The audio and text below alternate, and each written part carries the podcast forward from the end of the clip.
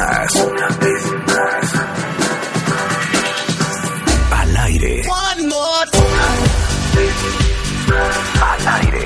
Marta de baile en W. En vivo. En vivo.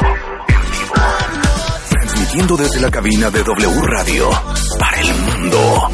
En vivo. Al aire. 96.9 FM. Marta de baile en W. Una vez más. Estás escuchando lo mejor de Marta de baile.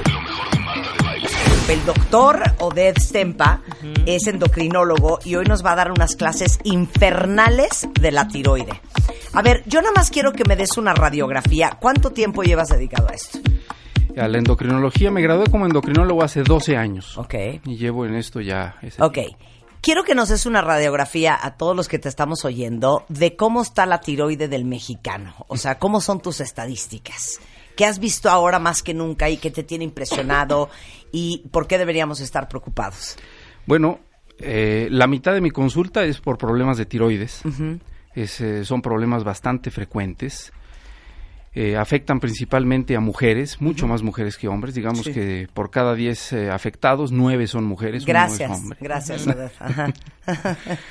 Y, y bueno, eh, afortunadamente ahora los problemas de tiroides se, se diagnostican más rápido que hace años. Hace años tardaban mucho en encontrar la causa de una fatiga crónica, por ejemplo, o de, de una incapacidad. ¡Ah, crónica! o cap- incapacidad para bajar de peso, o si quieres ya ni le sigo. No, Por- no, síguele. No, danos la lista. Ustedes vayan a- van a poniendo check palomita a ver qué les checa. Fatiga crónica. crónica. Fatiga crónica, Check. este, mucho problema para bajar de peso, tendencia depresiva, ansiedad, que Mm, Ansiedad sí un poco, tendencia depresiva, Sí, ¿no? es, es bastante Ajá. frecuente. Eh, ¿Qué más? Por ejemplo, retención de líquidos eh, con cierta Sí. frecuencia. Sí. Eh, Ujú.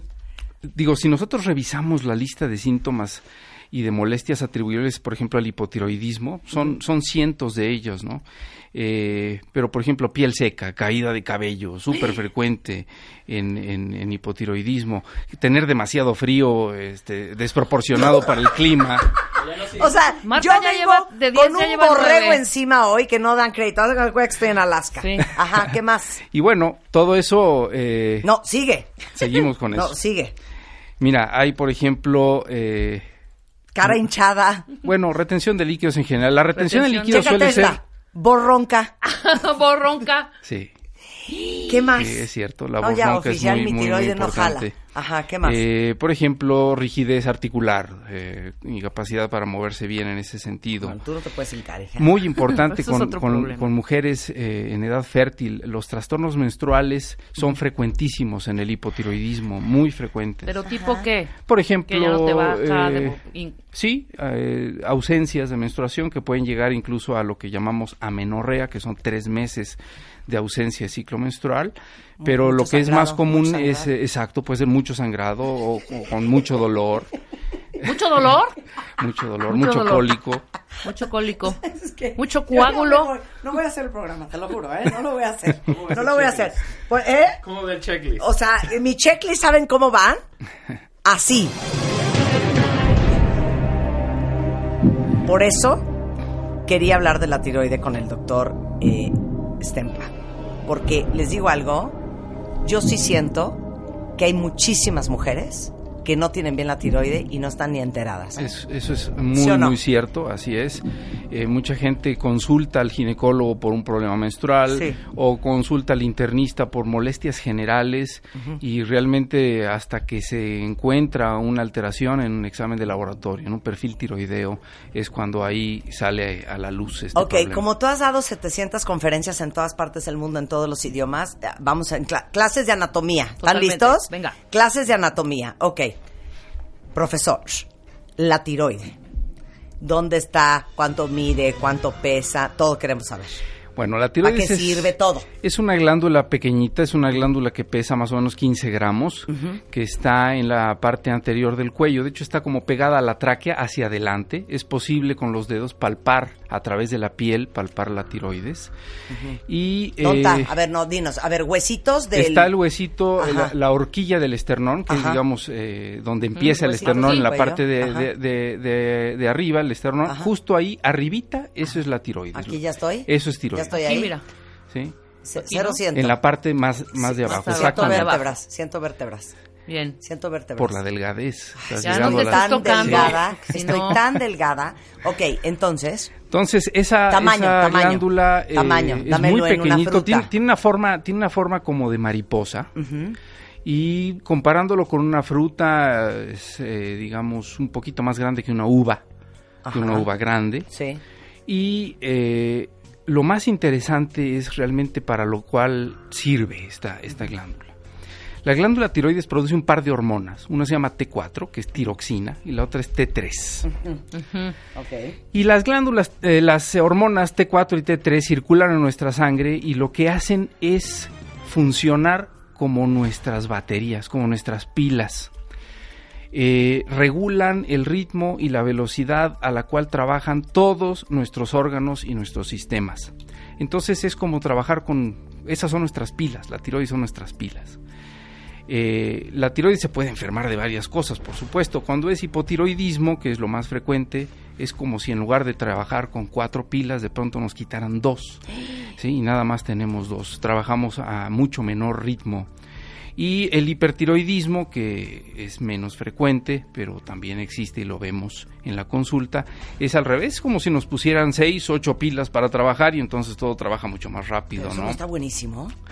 Para algunas personas sí, pero el problema es que trae complicaciones que no son, no son nada buenas. Ok, no voy a interrumpir. Entonces, continuamos con la clase, cuéntame. Y entonces, pues esas hormonas para eso sirven, para regular el ritmo y la velocidad a la cual trabajan nuestros órganos. Y eso es fundamental. Porque, Danos ejemplos. No, eh, por ejemplo, eh, vayamos a la misma ciclicidad menstrual de las mujeres. ¿sí? Sabemos que las mujeres tienen un eje hormonal que les permite tener una menstruación una vez al mes. Bueno, eh, esa, ese tiempo, ese reloj, está regulado en parte por las hormonas. O sea, de la la tiroide dirías que es el marcapaso de los órganos. Sí, totalmente, absolutamente. Ok, Sí, eso es. eso. Dame un tiroide páncreas. Eh, no, no tanto en páncreas, pero digamos sistema nervioso, muy importante. Nuestro estado de ánimo que se mantenga estable depende también de las, ti- de, de- de las hormonas de la tiroides. Cuando tenemos hipotiroidismo, cuando tenemos poca hormona tiroidea, caemos en depresión, nos cuesta trabajo concentrarnos. Nos cuesta trabajo, tenemos mala memoria a corto plazo. Ahí va otra, ¿eh? Bajamos a la cocina, Claro. abrimos el cajón y decimos, híjole, ¿para qué bajé? Ya no me acuerdo. Sí. no tengo Tenía, tengo una prima que se la pasó seis años, siete, ribotril y ribotril y ribotril y todos los Prozac y todas las... Y finalmente, una depresión de suicidarse, horrible, terrible. Y nadie la había Separada del marido, casi, casi a punto de darse un tiro hasta que cayó en manos de un endocrinólogo y hoy es una mujer feliz. Sí. Estaba pésima. Oye, pero qué mal, porque un psiquiatra Exactamente. sensato Le manda a hacer te estudios. manda a hacer estudios de la tiroide. Claro. Así es. Entonces, el, el estado de ánimo. El estado de ánimo es súper súper eh, demostrativo, Ajá, digamos, de lo sí. que las hormonas tiroideas El hacen. peso. El peso, absolutamente. El peso depende de, de una maquinaria bastante compleja que llamamos tasa metabólica. Es decir, todos los seres humanos consumimos una cantidad de energía medida en calorías, eh, en- incluso en reposo. Si nosotros nos mantuviéramos en reposo, quemaríamos calorías eh, y ese número de calorías está determinado genéticamente, pero obviamente va cambiando conforme la edad avanza. No es lo mismo las calorías que quemamos a los 20 que a los 40 o que a los 60. Pero las hormonas tiroideas juegan un papel importantísimo ahí, porque si nosotros tenemos menos hormonas tiroideas, la quema de calorías es mucho más lenta y entonces no es que subamos de peso, no, cuando vamos y hacemos ejercicio o alguna dieta nos cuesta demasiado trabajo bajar. Esa, esa diría yo que es, que es el signo eh, demostrativo de que hay problemas con la tiroides. Eh, nos cuesta mucho más trabajo bajar de peso con lo que siempre hacíamos.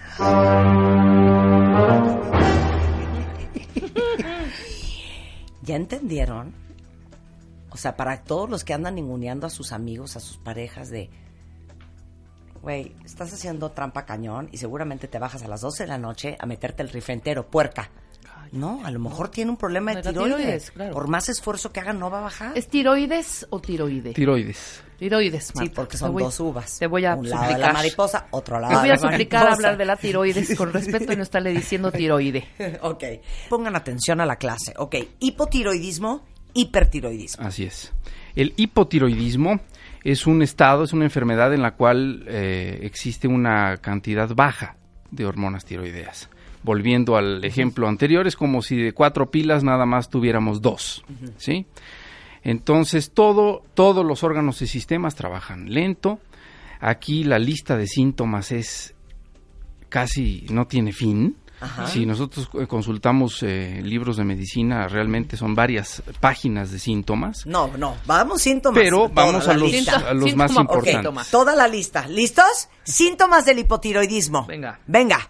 Vean qué bonito, ve, ve- ve qué bonita tu entrada que te voy a poner. Síntomas. Hipo, tiroidismo. Tú puedes, Chapo. Tenemos apatía, indiferencia y en ocasiones hasta depresión. Mucha dificultad para perder peso con las maniobras habituales. La piel puede estar seca, el cabello muy, eh, muy frágil también, se cae, las uñas muy quebradizas, eh, mucho cansancio, esa fatiga crónica, esas ganas de dormir. Eh, ahí es muy característico que los pacientes dicen que duermen toda la noche pero se despiertan como si no hubieran dormido nada. Menor capacidad de concentración, tienen mala memoria a corto plazo, mucha sensibilidad al frío, eh, puede haber voz ronca, lo cual conocemos como disfonía, eh, retención de líquidos en pies, en manos o en los párpados. El estreñimiento es un, síntoma muy frecuente de los problemas de la tiroides. Eh, puede haber dolores y calambres musculares y, por supuesto, decíamos en las mujeres en trastornos menstruales. Y esto es apenas para abrir boca, pero realmente O hay, sea, claro. hay muchísimos síntomas No, no atribuibles tienes, al no hipotiroidismo. tienes hipotiroidismo, porque fíjate que Rebeca siempre anda suelta del estómago. Pero aquí vale la pena mencionar algo muy importante. Todos los síntomas que dijimos pueden caber dentro de un hipotiroidismo, pero también dentro de un sinfín de enfermedades. ¿Eso qué quiere decir? Que ninguno de los síntomas es específico de hipotiroidismo. Y esto es- y no existe ninguno que sea específico de hipotiroidismo y ahí es donde está el problema de las confusiones. Ya saben que yo soy hipocondriaca, entonces dije, porque yo todo el día estoy cansada, pero se me rompen las uñas, pero tengo un agotamiento profundo, pero, pero será que el pelo ya no lo tengo. Ya saben, me empezó la paranoia, me mandé a hacer unos estudios y ahorita se los enseñé al doctor, jurando que me iba a decir 100% tienes hipotiroidismo. Ahí va tu Eutirox. Sí, entonces ahí va, ahí va el Eutirox, exacto, la hormona tiroidea. Este, no, Marta, fíjate que estás perfecta. Pero ¿sabes qué? Eso es peor. Sí, esto es peor. Ajá. Eso porque, es peor. Sí, claro, porque ahora, ¿qué tengo? O sea, me siento fatal. Entonces, este examen es un examen de sangre. Sí, el perfil tiroideo es un examen de sangre rutinario. En realidad, eh, en, en el caso de las mujeres, a partir de, de los 18 años, está recomendado que se lo hagan una vez al año. Eh, y, y bueno, esto es lo que se utiliza para diagnosticar o para descartar un hipotiroidismo y además también lo usamos cuando damos tratamiento para el, el hipotiroidismo, lo usamos a intervalos regulares para saber si la dosis de medicamento es la adecuada y el paciente la está, la está tolerando bien. Claro. Entonces, hipotiroidismo es que tu, tu, tu tiroides produce mucho, hormo- mucho menos hormona de la que necesita el cuerpo para funcionar bien. Todo es más lento, incluyendo tu metabolismo. Y entonces estás como aletargada toda, Así es. ¿no? Y eso, hormona tiroidea sí o sí. Sí, sí, y es muy importante eh, cuando exista gente que, que sospeche que pudiera tener un problema de tiroides, eh, hay que optimizar las prácticas en todos los sentidos. Hágase un perfil tiroideo y ya con el estudio vaya a ver al médico. Exacto. ¿Por qué? Porque si no nos vamos a encontrar con diferentes mafias, con gente que le va a encantar recibirlo sin exámenes, lo va a mandar a hacer exámenes y lo va a volver a recibir en consulta dos días después para volvérsela a cobrar, eh, en fin. Estamos Háganse este, un perfil tiroideo. y con el perfil tiroideo vayan a ver al médico. Y con el perfil tiroideo automáticamente el laboratorio sabe que hacerte TH1, TH3, Así es. esta, no sé cuánto, todas. Si se pide como perfil tiroideo, todos los laboratorios tienen ese protocolo y ya saben qué medir. Perfecto. Ahora, ¿a quién le da hipotiroidismo? ¿O por qué te da? Bueno, eh, el hipotiroidismo en más del 90% de los casos se debe a un problema autoinmune y aquí es donde entramos a la parte interesante. Todos tenemos un sistema inmunológico, que es el sistema que nos eh, ayuda a defendernos contra las infecciones o contra las agresiones. Eh, es ese sistema que nos permite la- producir anticuerpos o, o todo esto. El, el sistema inmunológico está determinado también genéticamente y es muy susceptible a tener mutaciones, muchas mutaciones, pequeñitas que muchas veces no ocasionan ningún problema. Pero hay mutaciones asociadas a este problema de la tiroides. Y a veces, si, y, y- usualmente esto lo venimos arrastrando generaciones arriba y generaciones abajo.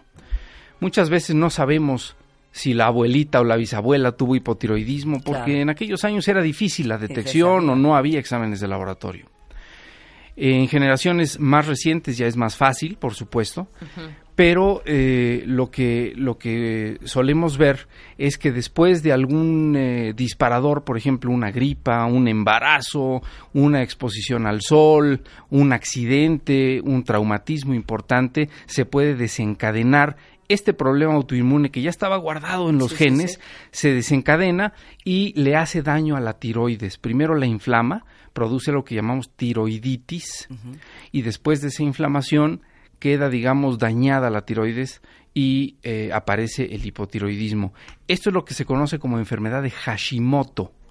Esto es, eh, esta tiroiditis autoinmune o de Hashimoto es la causa más frecuente de hipotiroidismo. Más del 90% de los casos se deben a eso. O sea, ¿qué hacemos? ¿Nos arrancamos los pelos? ¿Nos aventamos No hay por nada una que hacer. ventana? ¿O qué hacemos? Porque dice Quetzali, no manches, mana, estoy choqueada. Tengo todo. Y mi tía y mi prima sufren de eso también. ¿Es hereditario? ¿Viene de parte de mi papá? ¿Es hereditario? Sí. Eh, puede venir del papá o de la mamá. Eh, no, lamentablemente no hay manera de detectar, digamos, el gen que, Sí, que sí, tiene sí. la mutación.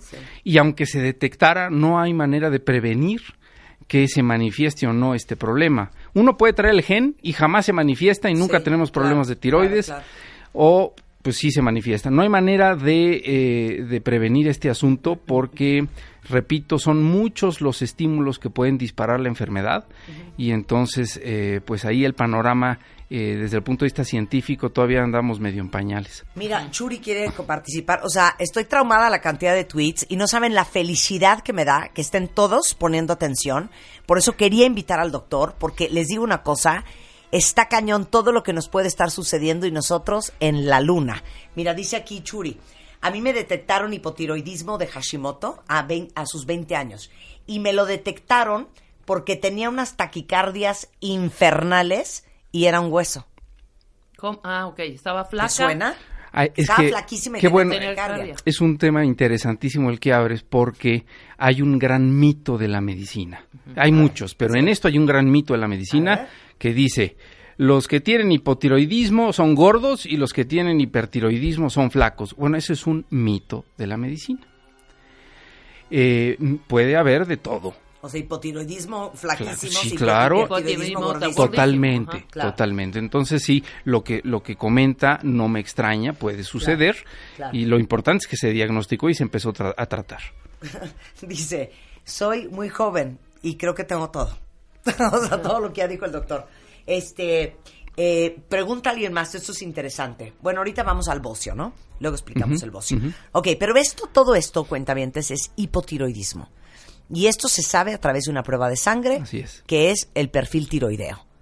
¿Cuándo hay que hacerse un ultrasonido de la tiroide? Muy bien. El ultrasonido de la tiroides debe hacerse si durante el examen físico con el médico, el médico detecta alguna anormalidad al palpar la tiroides. Si detectamos, eh, al, tocarla, detectamos algún nodulito, alguna bolita, eso es una indicación para hacer un ultrasonido de tiroides. Hoy en día, como todo en la, en la tecnología, la imagen en medicina es cada vez más exacta y ya los ultrasonidos son capaces de ver hasta lo más pequeño que hay. Los ultrasonidos de tiroides son de alta resolución y no debemos abusar de solicitarlos, es decir, no se deben hacer sin que un médico lo solicite previamente, porque entonces empezamos a detectar muchas cosas que no son malas, pero las vemos porque ya los aparatos son eh, de alta resolución y entonces meten mucho ruido y generan mucho problema y dicen, ay, es que el ultrasonido dice que yo tengo un nódulo pero en realidad no es un nódulo anormal, puede ser parte de la anatomía de la tiroides y, y, este a veces sirve nada más para espantar a los pacientes. O ahorita acabo de verlo, ¿no? De, de hicieron un ultrasonido de la tiroide de alguien este cerca de mí y ah, su tiroide es muy chiquita y la radióloga así con cara de qué barbaridad. Y cuando lo vio el doctor dijo, ajá, es, muy chiquita, no pasa nada, está perfecta, ¿no? Así es. Entonces ya haciendo aspavientos. Mira, Adriana te dice, eh, no, perdón, Adi, a mí me acaban de diagnosticar hipotiroidismo, eh, doctor. Desde noviembre llevo eh, algunos meses tomando Eutirox, que es la hormona tiroidea. me han estado subiendo la dosis, sin embargo, no logro sentirme bien. ¿Cuánto tiempo toma que se regule el funcionamiento de la tiroides? Cuando iniciamos la primera dosis, es una dosis que calculamos por peso corporal. Usualmente esperamos un mes, máximo mes y medio para pedir el siguiente perfil y volver a revisar a la paciente. La idea es, debemos conjuntar siempre que, los pacientes se sientan bien y que tengan un examen de laboratorio lo mejor posible. Eso es lo que tratamos de buscar. Si el examen de laboratorio está bien y no se siente bien todavía, en este caso es ADI, hay que revisarla y hay que ver por qué, porque puede haber muchas causas para explicar esa disociación. Los síntomas pueden ser por otra cosa o puede ser que el tratamiento no es todavía óptimo, todavía no hemos llegado a las mejores cifras. O sea, es trial and error. Totalmente. Ufales. Y la solución para el hipotiroidismo, bueno, ahorita vamos a la solución, espérame un segundo. Eh, caro, hipotiroidismo, es que les digo que tantito uno le rasca y yo sorpresa. Me salió después de un susto, porque la asaltaron, empezó a tener retraso en la menstruación, secreción de leche, este, sin estar embarazada. Y así es como le encontraron hipotiroidismo. ¿Qué tiene que ver secreción de leche? Y... Sí, sí puede haber eso, secreción de leche. Se llama galactorrea. Eh, es la, producción y secreción de leche en ausencia de, un estado de lactancia. Eh, y lo que pasa es que cuando hay hipotiroidismo, una de las hormonas del perfil que se produce en la pituitaria que tú decías, este, eh, estimula la producción de prolactina también y entonces eleva mucho la prolactina y puede estimular la producción de leche. Sí, esto sucede definitivamente en hipotiroidismo. Oye, eh, hipotiroidismo en el embarazo. Eh, Eva Cruz dice, por eso su embarazo se clasificó como alto riesgo. Sí, las mujeres que tienen hipotiroidismo y se embarazan, eh, son, son embarazos de alto riesgo, necesitan una vigilancia estrecha. Eh, en, un grupo multidisciplinario debe de estar el ginecólogo y debe de estar el endocrinólogo. Ahí las vigilancias del hipotiroidismo son a intervalos más cortos porque debemos asegurar un desarrollo normal del bebé. Pero no es que el embarazo te dispare el hipotiroidismo. Eh, hay un, hay un, una entidad que se llama tiroiditis posparto, pero ese es después del embarazo. Ah, ok. Viene el parto. Sí. Y entonces ahí se desencadena un problema de tiroiditis autoinmune que a la postre puede causar hipotiroidismo. Claro. Les digo una cosa, como estuvimos hablando hace poco del estado de ánimo, de la salud mental y de la ansiedad y los ataques de pánico y la depresión, de veras, eh, y como les hemos dicho siempre, los psicólogos no medican, los que medican son los psiquiatras, que son doctores, y es bien importante este, que si ustedes tienen duda, porque a lo mejor no solamente están deprimidos o ansiosos, sino que también tienen dos, tres otras cosas, y el doctor no se los pide, que ustedes pidan un examen de, tiroides para ver cómo están, ¿no? Ahora, regresando, el hipertiroidismo, que es todo lo contrario a lo que acabamos de hablar en nuestras clases de tiroides y endocrinología con el doctor Oded Stempa en W Radio. Este mes, en Revista MOA, cumplimos cuatro años y estoy MOA en MOA. 11 pasos para darle la vuelta a tu vida y reconstruirte. Desde tu cuerpo hasta la actitud, desde tu perspectiva hasta tus creencias y cómo resignificar todo lo que te ha pasado. Nacimos celosos y cómo trabajarlo. ¿Por qué la obsesión por la felicidad nos hace la vida miserable? Y porque ustedes lo pidieron, mi infalible rutina de brazo a prueba de saleros. Revista MOA, cuarto aniversario. Reconstrúyete de pies a cabeza las veces que sea necesario. Una revista de Marta de Baile. Estás escuchando. Lo mejor de Marta de Baile. Regresamos. No, cuentavientes. Aquí estamos en una clase de anatomía infernal. Estamos aprendiendo sobre la tiroides y específicamente sobre dos cosas. Hipotiroidismo, que es cuando produce menos hormona de la que debería de producir para que todo el cuerpo funcione bien. E hipertiroidismo, que es a lo que ya casi vamos, cuando produce mucha más hormona de la que el cuerpo necesita y también es un desajuste en todo el sistema. Entonces está con nosotros pues un picudazo en el tema. El jefe de la división de endocrinología del Centro Médico ABC, aquí en la Ciudad de México, que es el doctor Oded Stempa. Les juro, ya las vi ansiosas en redes sociales, porque aparte, nueve de cada diez eh, personas que padecen de tiroides somos mujeres. Entonces, por eso veo a toda la retaíla de ustedes muy nerviosas. Les prometo que les voy a dar el teléfono del doctor. Pero bueno, antes de pasar al eh, hipertiroidismo, nada más quiero cerrar un punto. Dijiste algo bien importante al principio, Ded, que si tienes problemas en la tiroide, eh, te va a costar mucho trabajo bajar de peso, aunque hagas dieta y aunque hagas ejercicio, y esto es fundamental. Y me vale, te echas un pedacito de resistencia a la insulina. Así es, eso es, eso es muy importante. Como eh, habíamos dicho, las hormonas de la tiroides regulan eh, la tasa metabólica, la, la velocidad a la que consumimos la energía, las calorías. Entonces, eh, pues todo eso está muy lento en el hipotiroidismo. Y con las maniobras habituales de ejercicio y dieta que solíamos hacer y con las que podíamos bajar algo de peso, de pronto ya no podemos bajar de peso. Eso es muy, muy común en hipotiroidismo. Entonces ahí, eh, ¿qué es lo que sucede? Empezamos tratamiento, regulamos el nivel de hormonas tiroideas y ya de pronto la- la- las pacientes empiezan a, bajar de peso como antes lo podían hacer con dieta y con ejercicio. Ahora, y es posible que te descubras que tienes hipotiroidismo porque dices, te juro que yo no como como para estar así de gorda.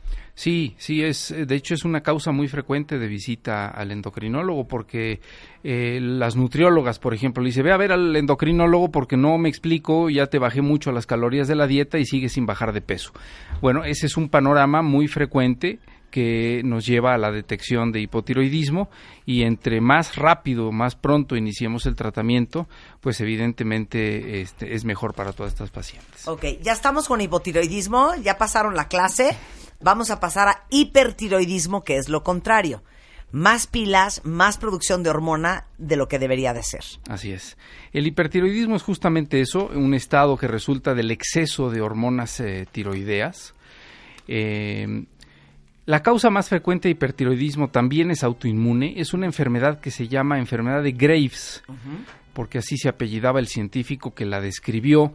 Y es una, una enfermedad que además tiene estigmas muy propios, por ejemplo, los famosos ojos saltones, eh, que se acompañan del padecimiento de la tiroides, porque eh, la reacción esta inmunológica también afecta a la grasita que está detrás del ojo y entonces empuja el ojo hacia afuera y, da un aspecto muy particular a los pacientes.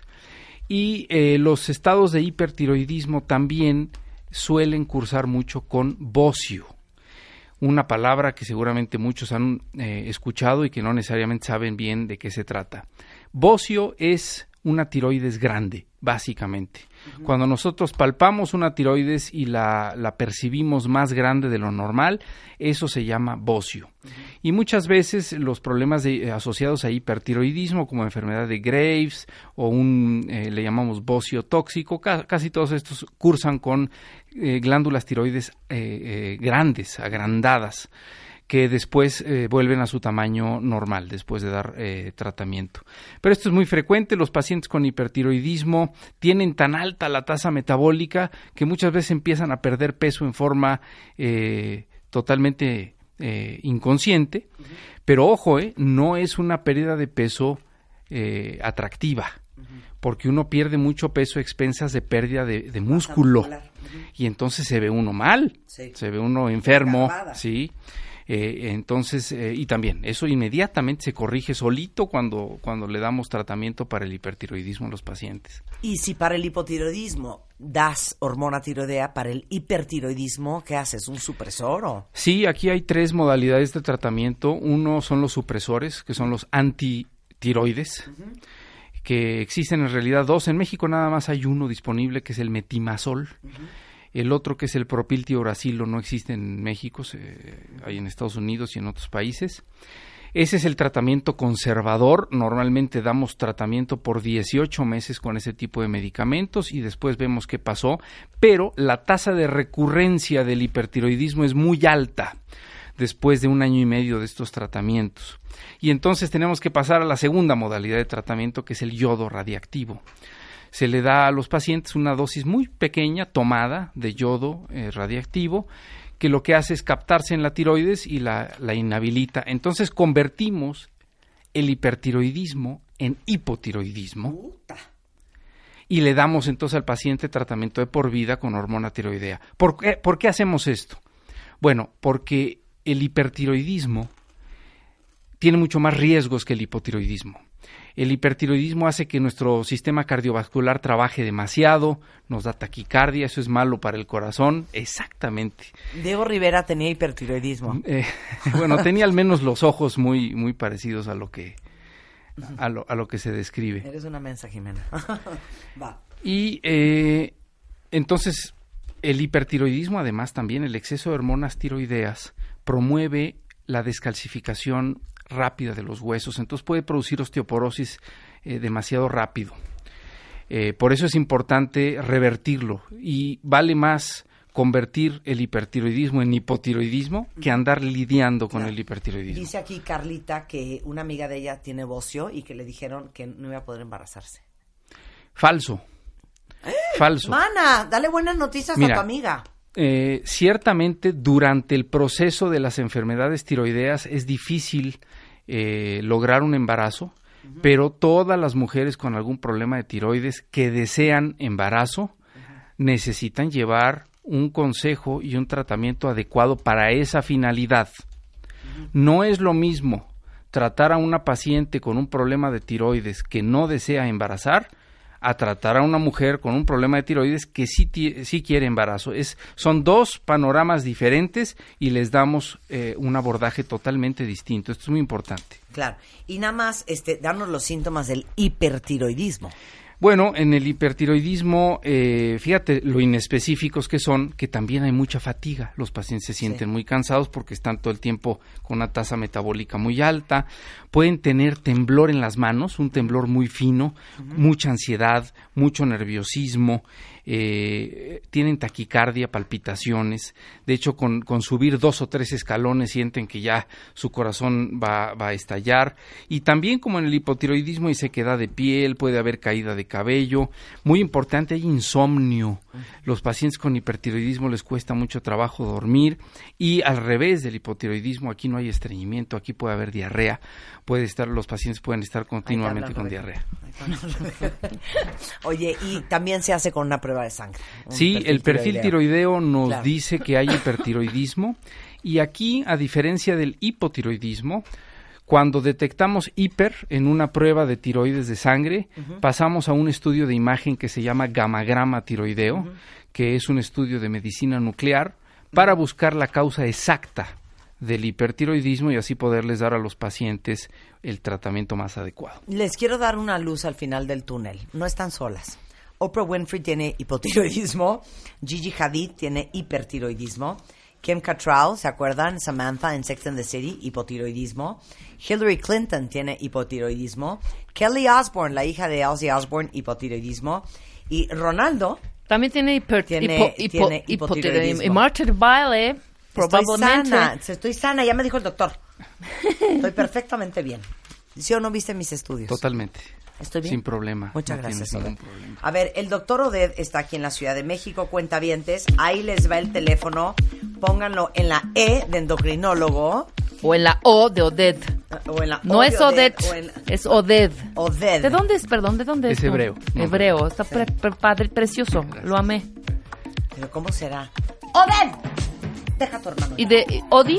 ¿Cómo ¿Nunca te dijeron Odi? Eh, no, ¿No? Daddy, daddy, este, dead, dead. es, es un nombre poco maleable. Sí, por, Sí. poco maleable, Sí, tienes toda la razón. maleable. Ahí les va el teléfono del doctor eh, Oded Stempa. 52 Stempa, ¿eh? 52 72 24 19. 52 72 24 19 y 52 76 62 0. Se los dicté pésimo. Sí, hija. 52 76 92 78 Bien. y está en el hospital ABC, consultorio 207 de la Torre Mackenzie. Y están en los Eh, tweets ya. Exacto, ahorita se les puse toda la información en Twitter. Eh, Oded, qué alegría conocerte. Eh, ¿Podemos hablar de la resistencia a la insulina Sí, próximamente? con- cuando tú quieras, Mil gracias. con todo gusto. Estás escuchando lo mejor de Marta de Baile. Bienvenido, Max Kaiser. Tú eres, eh, digamos que el decano. Yo soy el maestro. No, tú eres el decano. Ok, soy el decano. Porque el decano tiene a su servicio a una serie de maestros. Entonces, tú siempre tienes que venir a las clases de anticorrupción. Yo feliz. Pero hoy vienes solo, mañana traes a una amistad tuya que nos puede aportar, pasado mañana traes a, una señorita, ¿verdad? Que tiene una espe- subespecialidad en anticorrupción y así vamos armando un grupo. Buenísimo. Pero el dean del Colegio de Anticorrupción de W Radio eres tú. Es un honor y me encanta. ¿Lo tomas? Me encanta la idea. Estoy feliz con esta Pues idea. bienvenido. Cuéntales a todos, porque tienes que presentarte. ¿Quién es Max Kaiser? Bueno, siempre dicen que eh, elogio en boca propia es vituperio, pero tengo varios años ya échate dedicado un a bio, este tema. échate tu bio, Me échate tu bio. Bueno, My eh, name is, I am from. la, la mayor parte de mi tiempo la pasé en el servicio público, eh, de mi tiempo profesional. Estuve, eh, sobre todo en la función pública, fui contralor de la SEP, de la Semarnat, fui subsecretario de Responsabilidades Administrativas y Contrataciones Públicas. Entonces, me, me tocó meterme de lleno a todo el tema del combate a la corrupción en la trinchera, ¿no? Eh, todo tipo de auditorías, casos y demás. Eh, y de ahí el, el mundo internacional eh, me jaló a todo este tema. Eh, Naciones Unidas me llamó para ser su consultor en Viena de temas de contrataciones públicas y, y combate a la corrupción. Y doy clases en la IACA, que es la International Anti-Corruption Academy, que está también en Viena, sobre corrupción en contrataciones públicas. Y pues tengo 17 años dando clase en el ITAM de Derecho a chamacos a los que quiero eh, ¿Les gustó su en decano? ese tema. ¿Les Sí. gustó su decano? Y hoy por hoy es director anticorrupción del Instituto Mexicano para la Competitividad. Yo lo voy a decir, creo que más bonito que tú. Es asesor de las Naciones Unidas en temas de combate de la corrupción y compras gubernamentales. Es miembro de la Anti-Corruption Academic Initiative de la Oficina de las Naciones Unidas contra la Droga y el Delito. Es autor del libro El combate a la corrupción, la gran tarea pendiente en México. Y les preguntamos ahorita a todos en redes sociales, ¿qué han hecho ustedes frente a un acto de corrupción? Ni modo, ahorita miren como, como, como, como, ¿quién será? Como San Juan Bautista. Ajá. Vamos a bautizarnos todos, vamos a lavar nuestras culpas, si tienen que hacer confesiones perras de que dieron una multa, ni modo, es el momento para hacerlo, les vamos a dar la oportunidad de hacer borrón y cuenta nueva, pero la verdad es que sí queremos, esto sí es en serio, este, que nos orienten, porque todo el mundo nos dice, no hay que ser corruptos, pero no nos explican cómo salir del círculo de ser víctimas del propio sistema. Y no solo eso, estamos, abrum- estamos abrumados, ¿no? Es decir, los ciudadanos estamos abrumados porque es un escándalo tras otro, tras otro, tras otro y no pasa nada. Todos los días escuchamos de los miles de millones, la danza de los relojes caros, los departamentos en Miami y demás. Y, y nosotros ciudadanos, ¿qué? ¿Cómo podemos entrarle a este tema? Es sin duda el problema más eh, complejo, más sistémico, más grave que tiene en este momento el país. Si tenemos mala seguridad es por eso, si tenemos mala salud es por esto, si tenemos mala, mala educación es por esto, si la infraestructura de este país no sirve es por esto. Es decir, todos los problemas de los que nos quejamos todos los días que tienen que ver con el gobierno no hace bien su chamba, está directamente ligado a Bueno, la hiciste corrupción. una encuesta la vez pasada. Hicimos Eh, una cuenta- encuesta y la, y la mayoría de la gente, le, le preguntamos a la gente si cuál sería el tema que definiría su voto respecto de un candidato. Y la mayoría de la gente, más del 50%, dijo el que tenga una buena propuesta creíble para el combate a la corrupción. Es el tema, es el tema del, que, del que todos los mexicanos quieren hablar, pero quieren tener claridad de por dónde. Este tema tiene dos dimensiones. La Eh, Espérame un segundo. Y en tu opción múltiple, cuentamientos, porque esto es bien interesante. Muchos de ustedes pusi- pusieron, eh, yo voy a votar por el candidato a presidente que me convenza más su propuesta económica, o el que me ofrezca más seguridad, o el que me ofrezca más un... Combate a la pobreza, otra. combate a la pobreza. Y luego también estaba la corrupción. Muchos de ustedes escogieron el tema económico, el tema de pobreza, el, el tema de, de- Me falta uno. Desarrollo económico. De, no. Desarrollo económico con combate a la pobreza y seguridad. Ajá. Y, y seguridad. Pero como dice Max, y yo creo que fue la primera gran lección, solamente combatiendo la corrupción se corrige la economía, se corrige la pobreza y se corrige la inseguridad. Sin duda, y, ¿No? to- y todos los estudios internacionales hablan del tema, ¿no? Es decir, tenemos que entender que este problema tiene dos dimensiones. La que está del lado público, nos la pasamos hablando de malditos políticos, maldita clase política, maldito gobierno, y sí, tenemos toda la razón en hacerlo. Estamos hasta el gorro de ver eh, los desfalcos multimillonarios y obscenos, eh, ve- ver al gobernador con el reloj de 6 millones, ver al, al, al diputado con el de 200 mil pesos, etcétera. Estamos hartos de eso. Pero tiene una segunda dimensión, que es la dimensión personal, ¿no? Porque la corrupción siempre tiene dos lados. Tiene el lado del corrupto y la del lado del corruptor. Entonces, tenemos que hablar de las dos dimensiones. La otra, digamos, es un tema muy complejo que ya hablaremos en alguna otra sesión En de... algún otro módulo. En algún otro módulo hablaremos del Sistema Nacional Sí. Anticorrupción y qué hacer las grandes instituciones, cómo acabar con la corrupción de los Duartes, etcétera. Sí. Pero no le vamos a pedir a tus cuentavientes que vayan por César Duarte a Estados Unidos y le recobren sus millones. Sí, claro. ¿Qué es lo que sí le podemos pedir a, a- a los cuentavientes? Eh, vamos a hablar de cinco cosas muy importantes. Antes déjame te doy un dato que es muy interesante. Transparencia Internacional sacó este año una encuesta muy importante en el mundo que se llama el Barómetro Global de Corrupción. eh, 2017 y tiene datos dramáticos. Cuando se le preguntó a los mexicanos cuántos de ustedes han dado un soborno, el 51%, el peor del continente, dijo que sí.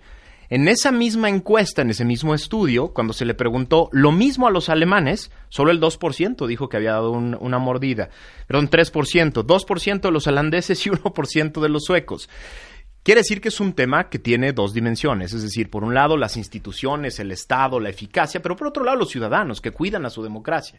Esto es muy importante y te quiero proponer un sondeo para esta, para esta sesión. Para esta lección, Va, va, para va, esta para lección. esto. No vuelvas a decir sesión. Di lección. Es módulo. Perdón, para este módulo. Para el este módulo módulo. número uno, Sí. el sondeo sería, en los últimos cinco años, ¿le has dado dinero alguna autoridad a cambio de un beneficio indebido? Que recuerden tus cuentavientes que nadie puede fiscalizar sus respuestas. Son No, no estoy entendiendo la pregunta. Sí. Ahorita vamos a hablar del soborno. A ver. Y el soborno es lo que conocemos típicamente como la mordida, pero tiene muchas dimensiones. Entonces, en los últimos cinco años, ¿le has dado dinero a una autoridad a cambio de un beneficio indebido? ¿Qué quiere decir un beneficio indebido? Me libré de una multa, aceleré un trámite, eh, pro- provoqué una, un permiso que no me tocaba. Evité que me llevara el coche al corralón. Evité que me llevara el coche al corralón. ¿no? Eh, Aquí un- una persona del estudio, no vamos a decir nombres, dijo yo sí. está muy fácil. El Es, Chapo dice yo sí, Ricky dice yo sí, Ana, confiesen, también. No, van, van tres. o- obvio, sí. ¿Tú? Sí. En los últimos cinco años, sí, cañón. lo que vamos a hacer es Te confirmar. lo juro que yo siento que yo no, ¿eh? O sea, es que tú igual, tú, no, es que tú casi... Ah, no, no, ma- ya no manejas. Siento casi nunca. En Todo el mundo parte, nos no. quedamos con, la, Sí. con el ejemplo de la mordida de tránsito, ese es uno. Pero ahorita vamos a hablar de las diferentes dimensiones que tenemos las personas y toda la relación que tenemos todo el tiempo O sea, con el Estado. ¿no? Entonces se van apuntando si le dieron 500 pesos al cadenero para entrar al antro, ¿eh? También No, se o le van inclusive apuntando. acelerar, acelerar un trámite en alguna institución, ¿me entiendes? Darle ahí a uno de los trabajadores, pues ahí te doy. No, no hay, no hay, no hay eh, licencias de a 1500, ¿no? Sí, Cuando cuesta exacto, mil, entonces sí, sí, claro que hay. Ahora, Exacto. vamos a hablar de cinco cosas que podemos hacer los ciudadanos, porque como te decía, estamos abrumados con el tema. Bueno, ¿y yo qué? ¿Yo cómo hago? ¿Yo cómo ayudo a, a- a que Duarte no se robe la lana? ¿Yo cómo ayudo a que Borges no se robe Quintana Roo? ¿Cómo ayudo yo a esos grandes fenómenos de corrupción? Vamos a hablar de cinco cosas que podemos hacer los ciudadanos. Una, informarnos. No, todavía no, todavía no vamos en eso. Vamos a este- eso después del corte. Órale, Ok, va. con la lista. Ajá. Pero, pero eso que estás diciendo es bien fuerte, porque les digo una cosa, eh, lo decíamos la vez pasada, todos los que pagamos impuestos, Pagamos impuestos porque quieres ver el beneficio de tus impuestos en infraestructura, en servicios. Y entonces, si haces el link, te da una furia y un coraje porque dices, no puede ser que a mí me arrancó una fortuna Hacienda. El presupuesto que recibió, por poner un ejemplo, Duarte, salió de los impuestos de todos los ciudadanos. tus impuestos. Sí, de tus impuestos, Marta. O sea, y el cuate usó mi lana, Tu dinero. que me costó uno y el otro ganarme, para comprarse tres aviones. Para comprarse su casa de 300 millones de pesos de Valle de Bravo. Es que no, o sea, entonces es automático que te dé furia y cuando estás enfurecido tomas muy malas decisiones. Entonces dices, ¿sabes qué? Ya no voy a pagar impuestos. ¿Sabes qué? Si me puedo dar una lana, lo voy a hacer. ¿Sabes qué? Si le puedo dar la vuelta al fisco, lo voy a hacer. Entonces, eso en todo. Entonces te da coraje que te pare el policía y que no hay una vuelta en U y que hay una vuelta en U ocho kilómetros después, porque claro, en vez de abrir aquí un cabellón, fueron a, a, a, a- a cerrarlo, a hacer una planeado. estupidez porque está mal planeado, porque no usan bien mi dinero, entonces me vale madre, se me voy a dar la vuelta en U y entonces si me paran, pues le voy a dar una mordida. O sea, se vuelve un círculo vicioso. Sin duda. Y, y- y nos Que no de sabemos cómo parar. Y, y nos desligamos de la responsabilidad, porque ah, malditos políticos se roban la lana, pues yo, pues yo soy un mal ciudadano, ¿no? Claro. Y eso es lo que queremos evitar y eso es lo que vamos a hacer el día de hoy. Regresando, cinco cosas les va a dejar de tarea Max Kaiser para este módulo uno de nuestras clases de anticorrupción que sí podemos empezar a hacer a partir de hoy. Regresando en W Radio.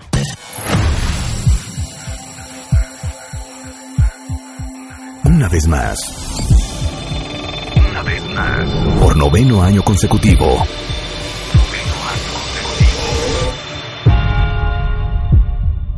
Cásate con Marta de Baile.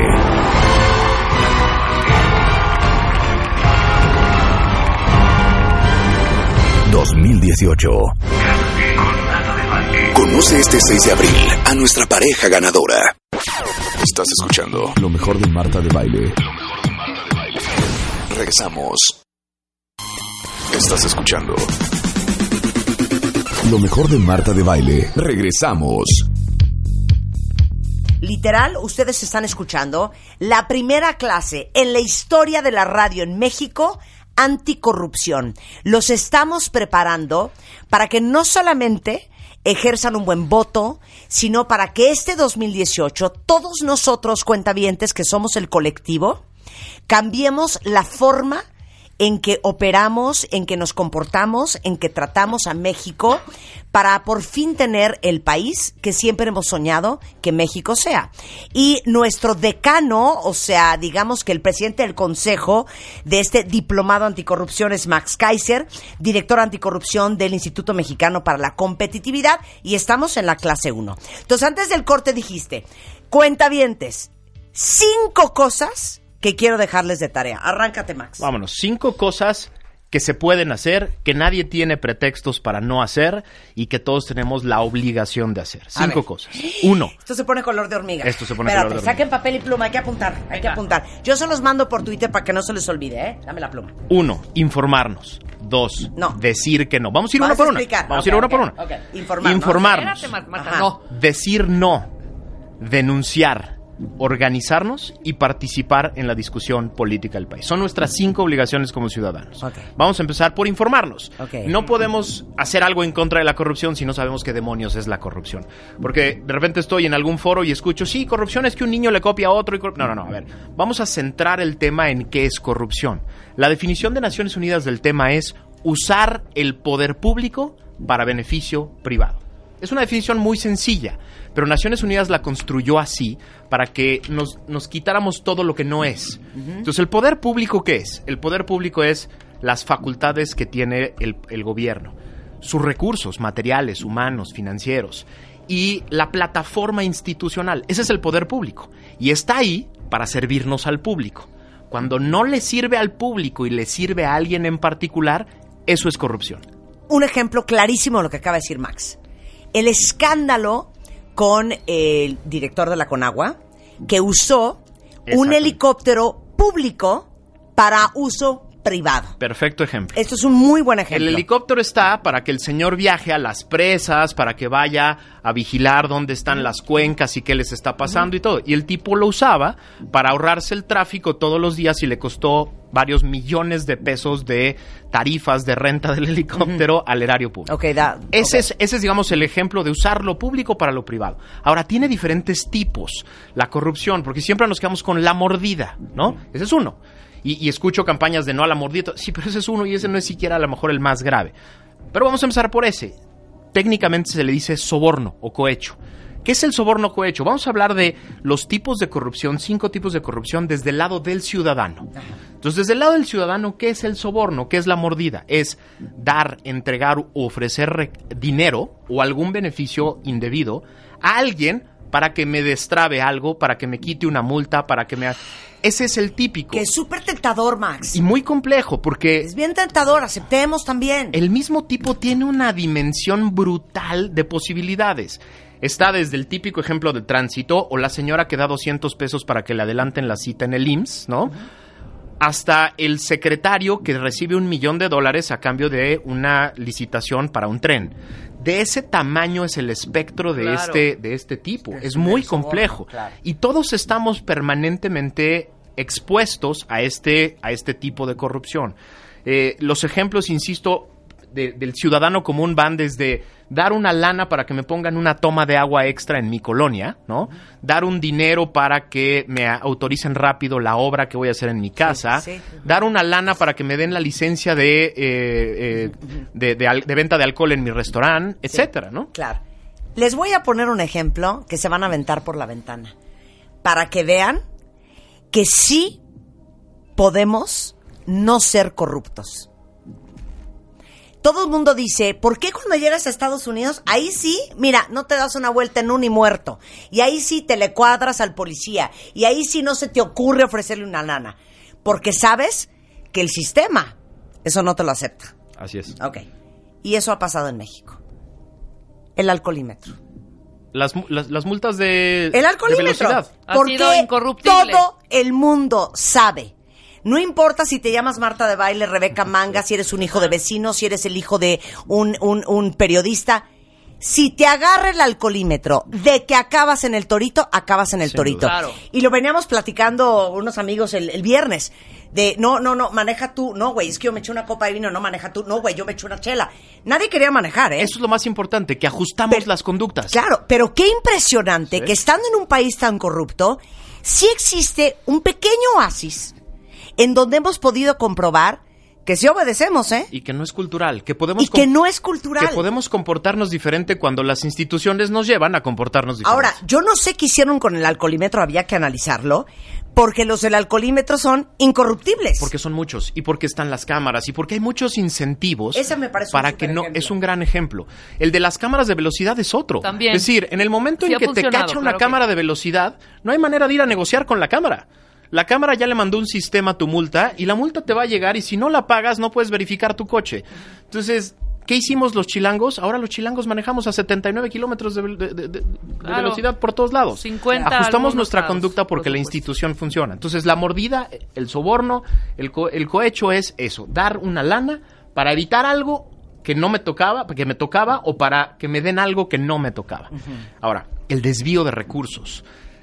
¿Cómo, ¿Cómo cooperamos nosotros para el desvío de recursos? ¿Qué es el desvío de recursos? Como decía, los recursos públicos están para que se usen para cosas públicas. Nosotros podemos cooperar en el recurso, en el desvío de recursos cuando le ayudamos a un servidor público a usar algo que estaba destinado a un beneficio para otra cosa. Por ejemplo, ayudar a un servidor público a usar el coche oficial para cosas distintas. Ayudar en las campañas políticas a usar recursos que eran para eh, la salud, para usarlos en la campaña política. Yo tengo una empresa, por ejemplo, que le ayudó al servidor público a, en lugar de comprar computadoras para la escuela, comprar banderitas para el evento, ¿no? Estoy ayudando, estoy siendo cómplice, copartícipe del desvío de recursos porque puse a, mi empresa a disposición disposición Claro. de el- de- del servidor público. Claro. Por ejemplo, eh, el día- cuando le di un curso a un banco, eh, se me espantaron horrible porque ellos decían, yo ya tengo todos mis sistemas de compliance en- eh, eh, perfectamente claros. Les dije, a ver, ¿y cuántas veces, cuántas eh, nóminas tienen de, de- de- gobiernos? No, pues varias. Y se aseguran que cada una de las personas que tienen una tarjeta de débito existe y todos palidecieron. Ah, bueno, pues ¿cuál- todas las personas que no existen más que en un expediente, ustedes, banco, ya cooperaron en desvío de recursos, ¿no? Los particulares podemos ayudar a esta parte. Tercero, peculado. Peculado es robarse cosas del erario. Extraer cosas del área, desde una computadora una, y llevártelas a tu casa hasta dinero, ¿no? ¿Cómo podemos ayudar a la extracción de, eh, de recursos y la utilización de recursos para fines privados? Los compadres prestan nombres, por ejemplo. ¿No? El gobernador que eh, compra un ranchito y lo pone a nombre mío o me pide a mí o a mi empresa a ponerlo a mi nombre para que no lo cachen a él, para Claro, que no lo descubran. claro. Estoy siendo parte de este y del Claro. último, que es el de blanqueo de recursos. Lo estoy ayudando a esconder el fruto de la corrupción. Podemos caer fácilmente, yo, mi empresa, no hemos visto este, esta- de dinero. este tema de la estafa maestra nos demostró la señora Chonita de, la, de, de una ciudad eh, en, en Veracruz que firmaba, porque le decían te doy 20 mil pesos mensuales, y firmaba y no se daba cuenta que estaba firmando las escrituras de una empresa que estaba recibiendo contratos multimillonarios. Ella estaba ayudando a sacar recursos del erario público. Claro. Uno más que es muy común para todos, para todos en México y que, se, que parece que no es delito, pero es, pero lo es, el tráfico de influencias. ¿Qué es el tráfico de influencias? Pedirle a mi amigo, el senador, que le hable al delegado para que el delegado desatore un trámite. Claro. ¿no? Sí, sí, Es sí, un delito. exacto. ¿Por qué es un delito y por qué nos voy a hablar a? Ebrard para que ver si me puedo salir, salir del torito, por ejemplo. Tengo ¿no? un compadre que es senador y mi empresa no le dan el trámite para y está en la fila. Bueno, si le hablo a mi amigo el senador y el senador hace una llamada y no me tocaba el trámite, eso es tráfico de influencia. ¿Por qué nos debe preocupar? Porque se supone que las autoridades no están para andar ayudando a privados como gestores a desatorar las cosas. Y porque además destruimos el, el- la dinámica normal. Ahora, esas son los tipos. Ahora, hay de diferentes, hay diferentes formas. Hay forma, eh, se hace a veces de manera directa, ¿no? El servidor público y la persona, pero se hace a, a veces a través de terceros, se hace a través de partidos, se hace a través de sindicatos, se hace a través de diferentes eh, estrategias que Claro. permiten a la corrupción subsistir. Ahora, las consecuencias. ¿Cuáles son las consecuencias? Vamos a dejar a un lado el tema del castigo. Eh, de repente los ciudadanos decimos, bueno, yo, si no, si no me cacharon, si no me vieron, no hay consecuencias. Lo que tenemos que tener claro los ciudadanos es que las consecuencias siempre nos van a llegar de una o de otra manera. Si yo doy lana, por ejemplo, a la policía, si yo doy lana en la delegación para desatraer un trámite, estoy cooperando este ciclo perverso de corrupción e impunidad. Y al rato que no me espante, que no tengo uh, calles bien hechas, que no me llega el agua, que no- ¿por qué? Porque al, al estar cooperando en la corrupción estoy corroyendo la capacidad de las instituciones de dar buenos servicios. Siempre me llega, como ciudadano siempre me No, llega pero la seamos consecuencia. objetivos, somos Sí. un país Aunque no me no hay Aunque no, me hay. castiguen y no me cachen, siempre hay una consecuencia que me llega. El, el- la, la- la persona que llega al IMSS y no tiene, su hija llega enfermísima al IMSS y no tiene la medicina ahí, es porque alguien las estuvo vendiendo por fuera, ¿no? Sí. Y alguien ayudó a esa Claro. persona a vender las medicinas por fuera. Tuvimos casos dramáticos en algún momento de personas que mueren porque no estaba la medicina. Sí, claro. Claro. Entonces, eso es lo primero, informarnos. Tenemos que saber por qué, porque si no, no podemos saber en qué riesgos podemos incurrir. Ahora, dos, decir no. Esa es la clave. Es lo Pero que decía. Marta, qué tentación. A ver, a ver, exacto. Aquí eh, eh, dice un cuentaviente y lo quiero volver a aclarar. ¿Por qué no están hablando de la corrupción en el gobierno? Ahora pareciera que la culpa es de, lo- de nosotros los ciudadanos. No estás entendiendo de veras. Exacto. Quítame la música. Ponme rever. No se les va a estar dando clases si no ponen atención. A ver, estas clases son para nosotros, cuentavientes. Yo no soy senadora, Rebeca no es diputada, Max Kaiser no es presidente y Alan no es secretario. Somos ciudadanos comunes y corrientes. ¿Qué podemos hacer nosotros, todos ustedes y todos nosotros que no trabajamos en el gobierno, que no somos del gobierno, para darle la vuelta a este país? Y ese es el problema, ahorita en la parte de decir no. Que dices, ok, yo me voy a fregar, voy a hacer la cola, no voy a mover mis influencias, no voy a dar mordida, que se vaya el coche al corralón, duermo en el torito, órale. Yo voy a hacer mi parte y yo voy a pagar el precio que se paga por ser una persona transparente, correcta y honesta. Y no voy a ser corrupta. Pero ¿y los demás qué? Esa es una ¿Ya, gran ya me entiendes? Esa es una gran Entonces, pregunta. ay, Claro. sí, ¿no? Yo, Yo todo sí, bien y los demás estos no. siguen robando. Entonces, te quedas sintiéndote que eres un imbécil. Es- ese es el gran Porque tema. el que no tranza no avanza. Ese es el gran tema. Estamos en un equilibrio exactamente contrario al que están los alemanes, los suecos, los noruegos. Ellos, Sí. digamos, solo el 2%, los, la la parte menor Sí, de la población es la que incurre en eso. Entonces es fácil no ser corrupto. Es Claro. fácil, es fácil hacer las cosas, esperarse en la cola, esperar los días que, que- que requiere tu trámite, etcétera. En México no, es, frus- es muy frustrante esperarse, es muy frustrante esperar a que acabe el trámite, al- al- a que me toque el lugar, eh, es muy frustrante ir al corralón durante un Acá- día entero. Acabo de tener un ejemplo increíble. O sea, sería igual que tener un cuarto de puras modelos de Victoria's Secret, tus cinco amigos más cercanos cooperando con ellas y tú parado en la esquina. Sabiendo que cuando llegues a tu casa vas a tener la cara que decirle a tu esposa, yo no hice nada, ¿eh? Pero mientras tanto los estás viendo cooperar y tú, ay, sí, ¿yo qué, güey? Y ajá, sí, mi esposa me va a amar más.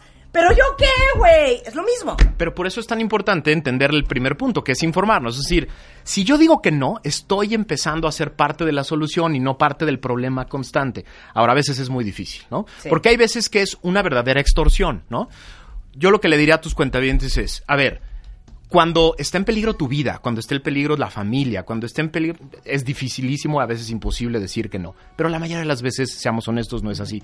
La mayoría de las veces lo único que tengo que hacer es esperarme un poquito más de tiempo, hacer a lo mejor un trámite más complejo, a lo mejor dar más papeles de los que me encanta, de los que me gustaría dar. A mí me chocan los trámites. Mi esposa sabe que yo soy el, yo soy un flojo para los trámites y ella es la que hace el expediente, el trámite, la copia, el etcétera.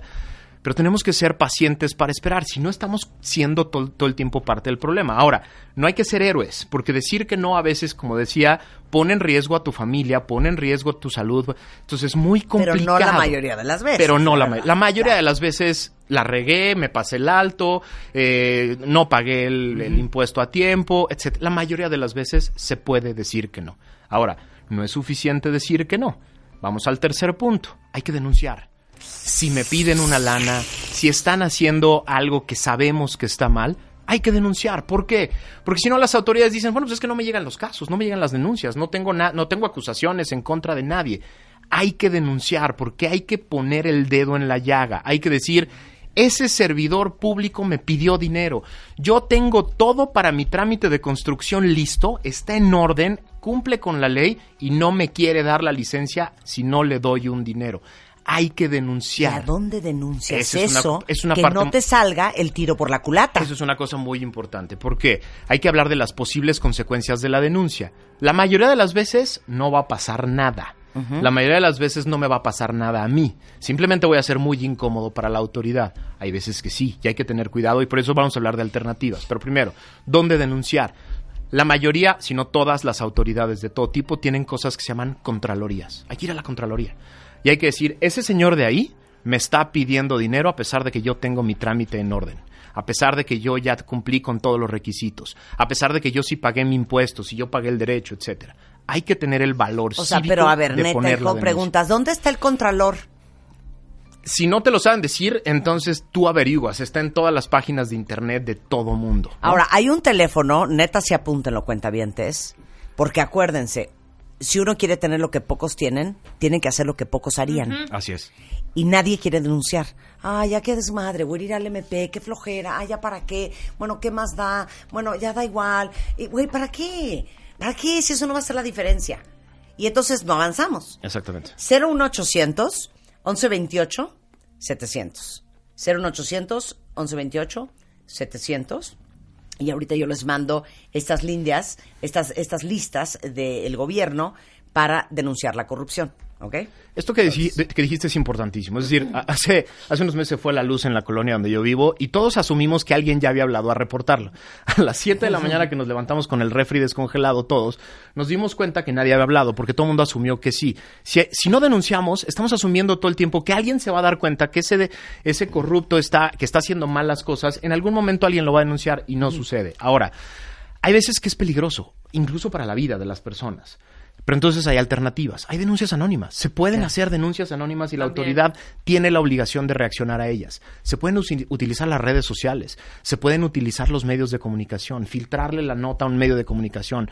Filtrarle la grabación donde el servidor público me está, dando, me, me está pidiendo lana a un medio de comunicación. Sí. Por lo menos para que salga, para que esté ahí, para que esté en la luz pública el caso.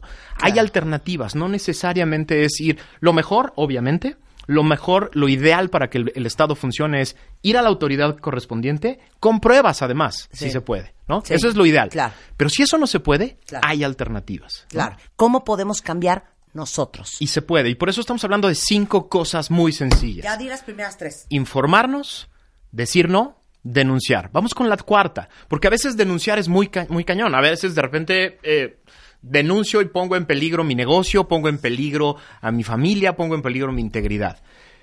Pero si nos organizamos es diferente. A ver, un restaurantero de Polanco me podrá decir con toda razón, si yo denuncio al, al- al inspector que me está extorsionando, me cierra el negocio y seis meses perdemos el negocio porque eh, no hay manera de quitarme el sello.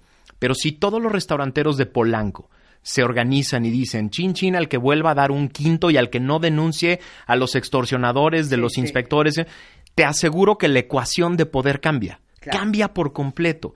Ahora, hay diferentes dimensiones de organización y cada quien se debe de organizar como, co- como, como, como con respecto a su problema. Si el problema de mi colonia es agua y tengo que estar dando lana para las pipas y demás, me voy a organizar con toda mi colonia y vamos a ir a ver al delegado a exigirle que haga, armar un zafarrancho para que ponga una buena red de agua en mi colonia. Si mi problema es de seguridad, en lugar de estarle dando 50 pesos a la patrulla cada pa- para que se, se aparezca cada que pueda, voy a organizarme con mi- con mi colonia para ir a denunciar que le tengo que dar 50 pesos y no, no pasa. Claro. Es decir, la organización respecto al problema que tengo, ¿no?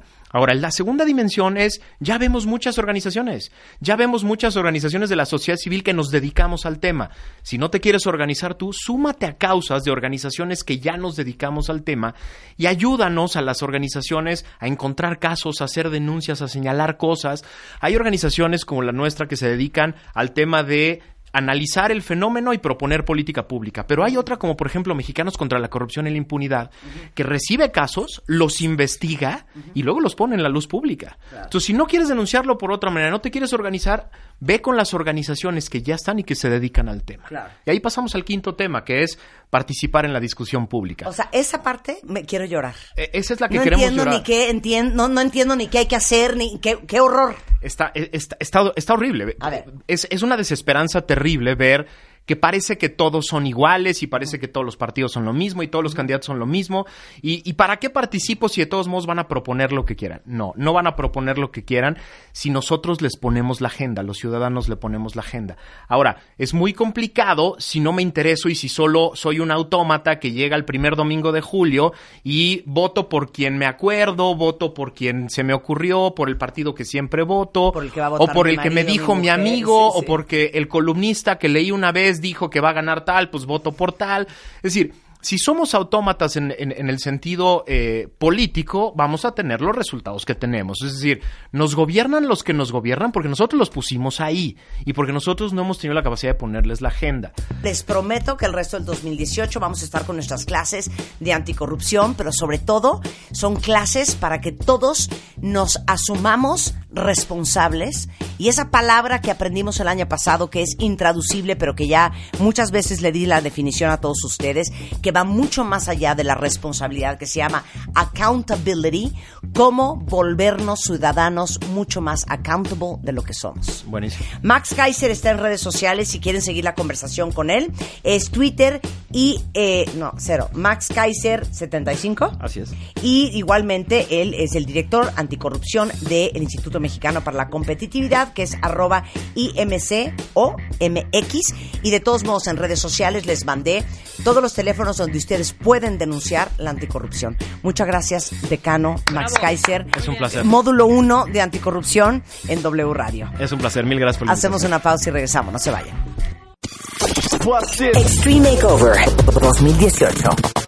Si algo no te gusta de ti, cámbialo. Are you ready? El Dream Team. Janet, Natalie, Miguel, Abel, Karim, Rodrigo, Claudia, Tomás, Eiji, Vicente, Zulami. Llegó la hora de la transformación. Nuestros especialistas en belleza al servicio de ti. Extreme Makeover 2018. Ya tenemos a nuestros ganadores. Sigue la transformación por wradio.com.mx y martadebaile.com. Extreme Makeover. Si no te gusta algo de ti, cámbialo por W Radio. W Radio. Marta de Baile. 96.9 FM. 900 AM. W Radio. A ver, cuentavientes, les cuento lo que dije la semana pasada, que muchos me preguntaron que lo volviera a repetir. A todas las que se van de vacaciones y que se van con su pelo divino y regresan con el pelo hecho una piltrafa, ¿se han preguntado por qué? Les voy a contar. El sol, el agua de mar, el cloro de la alberca, todo eso, no tienen ustedes una idea cómo arruina el pelo. Le quitan eh, humedad, le quitan brillo, eh, lo dejan seco e inclusive hasta lo cambia de color. Entonces, para las que ya tienen planes para esta Semana Santa y no quieren que esto les pase, les tengo un tip buenísimo, que es el que les estaba contando yo la vez pasada. Se llama Pantene Summer Edition. De hecho, el otro día hasta la posteé en mi Instagram Live Story, que es una línea de productos que sacó Pantene especial para cuidar el pelo en las vacaciones. Lo prepara antes de exponerse a los daños, durante la exposición y regresando lo hidrata y lo repara. Entonces acuérdense, lo venden en cualquier súper. Se llama Pantene Summer Edition. Es un diseño bien padre porque tiene como puros, puros este, puntitos como lunarcitos. Pero es Pantene Summer Edition. Estás escuchando lo mejor de Marta de Baile. Regresamos. Hola, Eugenia de Bailes in the house. Bienvenida, Eugenia. Ahora sí que celebrando Corea en las Olimpiadas. Qué raro, ¿verdad? Hoy vamos de a Beauty hablar- Effect hablando ah, de Corea. A ver, ¿de qué vamos a hablar?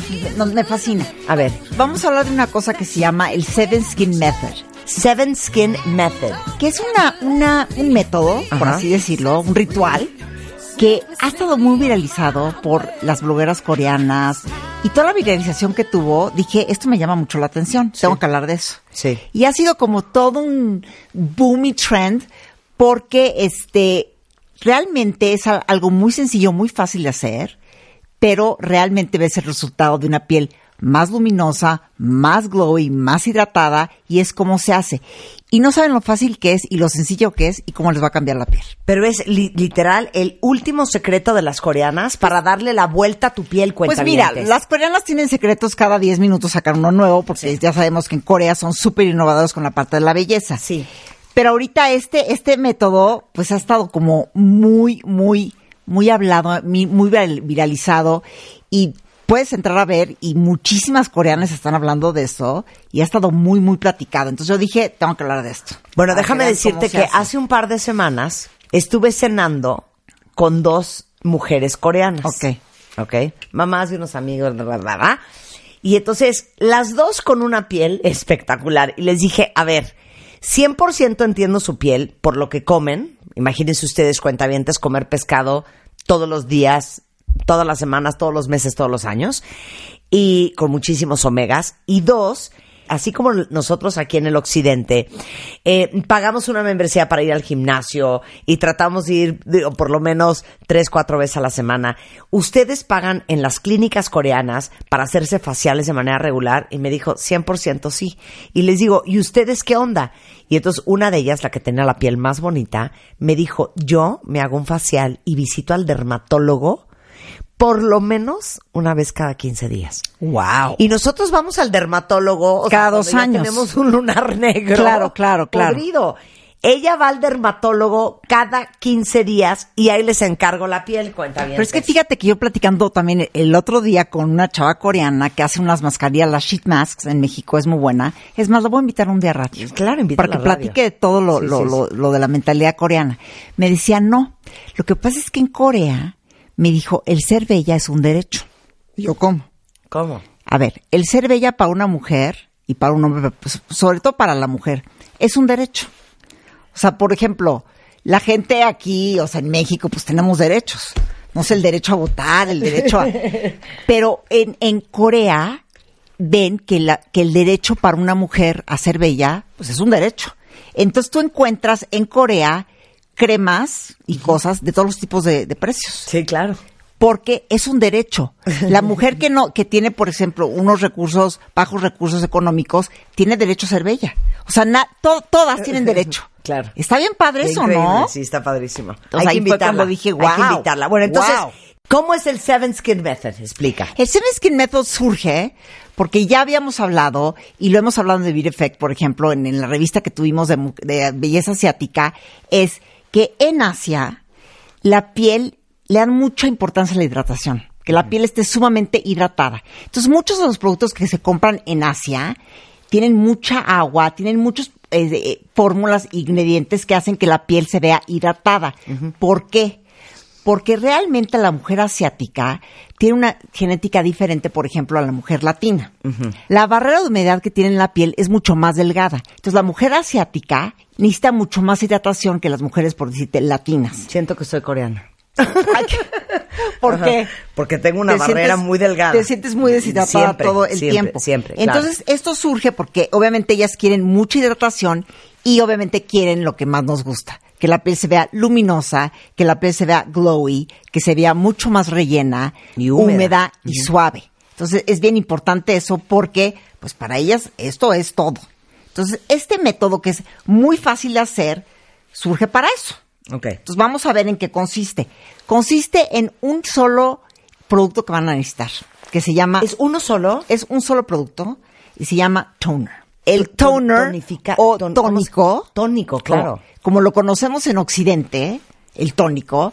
El tónico lo conocemos en Occidente como una agüita que es astringente, que tiene alcohol, Sí, a mí no me gusta el tónico. que te la pones después de limpiarte la cara y realmente Siento el tónico que se acaba de llevar la poca grasa que ya me queda. Exactamente. El tónico por lo que surge, y yo creo que surge en Estados Unidos al principio, es porque cuando te limpias la cara, lo que quiere hacer este, este tónico, no es que lo quiera hacer, o sea, lo usamos para Sí. nivelar el, el- el pH de la piel, cerrar los poros, quitar la grasita, y entonces ese es como el concepto que tenemos de un tónico para Y que limpiar la tiene piel. alcohol, ¿no? Después de después de haberse limpiado la piel, ese es el, el concepto tónico que tenemos en Estados Unidos. Pero un toner en Asia es totalmente diferente. Un toner en Asia o tónico no tiene nada que ver con el concepto que tenemos en Estados Unidos o en Occidente. Un toner en Asia realmente es un agua hidratante que no tiene alcohol, no tiene astringentes, tiene ingredientes que nutren la piel, entonces realmente es muy hidratante, no te deja ese efecto acartonado, por así decirlo, o tirante de la piel, y realmente está nutriendo la piel y regresando el agua a la piel. Es- son dos cosas diferentes. Es muy confuso porque de repente tú cuando entras a una tienda en línea coreana ves tónico. Entonces dices, como un toner, ¿para qué lo uso? No entiendo. Porque son realmente palabras que se usan de diferente manera en, en cada país. Entonces, cuando tú entras a ver en una tienda asiática, en línea, por ejemplo, que hay un toner, es otra cosa. Un toner va a ser un agua hidratante. Y sí es un paso que se usa sobre la piel limpia. Y es para regresar el agua a la piel. ¿Por qué? Porque cuando limpias la piel, el agua que pudo haberse este, eliminado o pudo haber perdido la piel, quieres que regrese.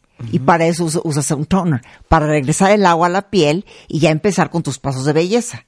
¿Se entendió, Marta, o no se entendió? Perfectamente. Ahora, entonces, ¿cómo te pones el toner y dónde vamos a conseguir ese toner coreano? Entonces, bueno, el toner básicamente, y el método, vamos a regresar a eso, es el método se usa para realmente conseguir una nueva piel, así se dice. Entonces, cuando te limpias la piel, tú perdiste un poquito de agua, la piel queda un poquito deshidratada y lo que quieres es recuperar una nueva piel y recuperar el agua. Te aplicas este método, te aplicas este toner y estás generando una nueva piel para que la piel esté preparada para recibir otros ingredientes para la que, que la piel esté mucho más nutrida, mucho más hidratada, mucho más suave y entonces ya empiezas con una nueva piel a recibir todo lo que te vas a poner, ya sean tus sueros, tus cremas, lo que te vayas a poner. Entonces, básicamente, ¿en qué consiste? Es aplicar el toner siete veces. ¿Qué? Así, siete veces. No entiendo.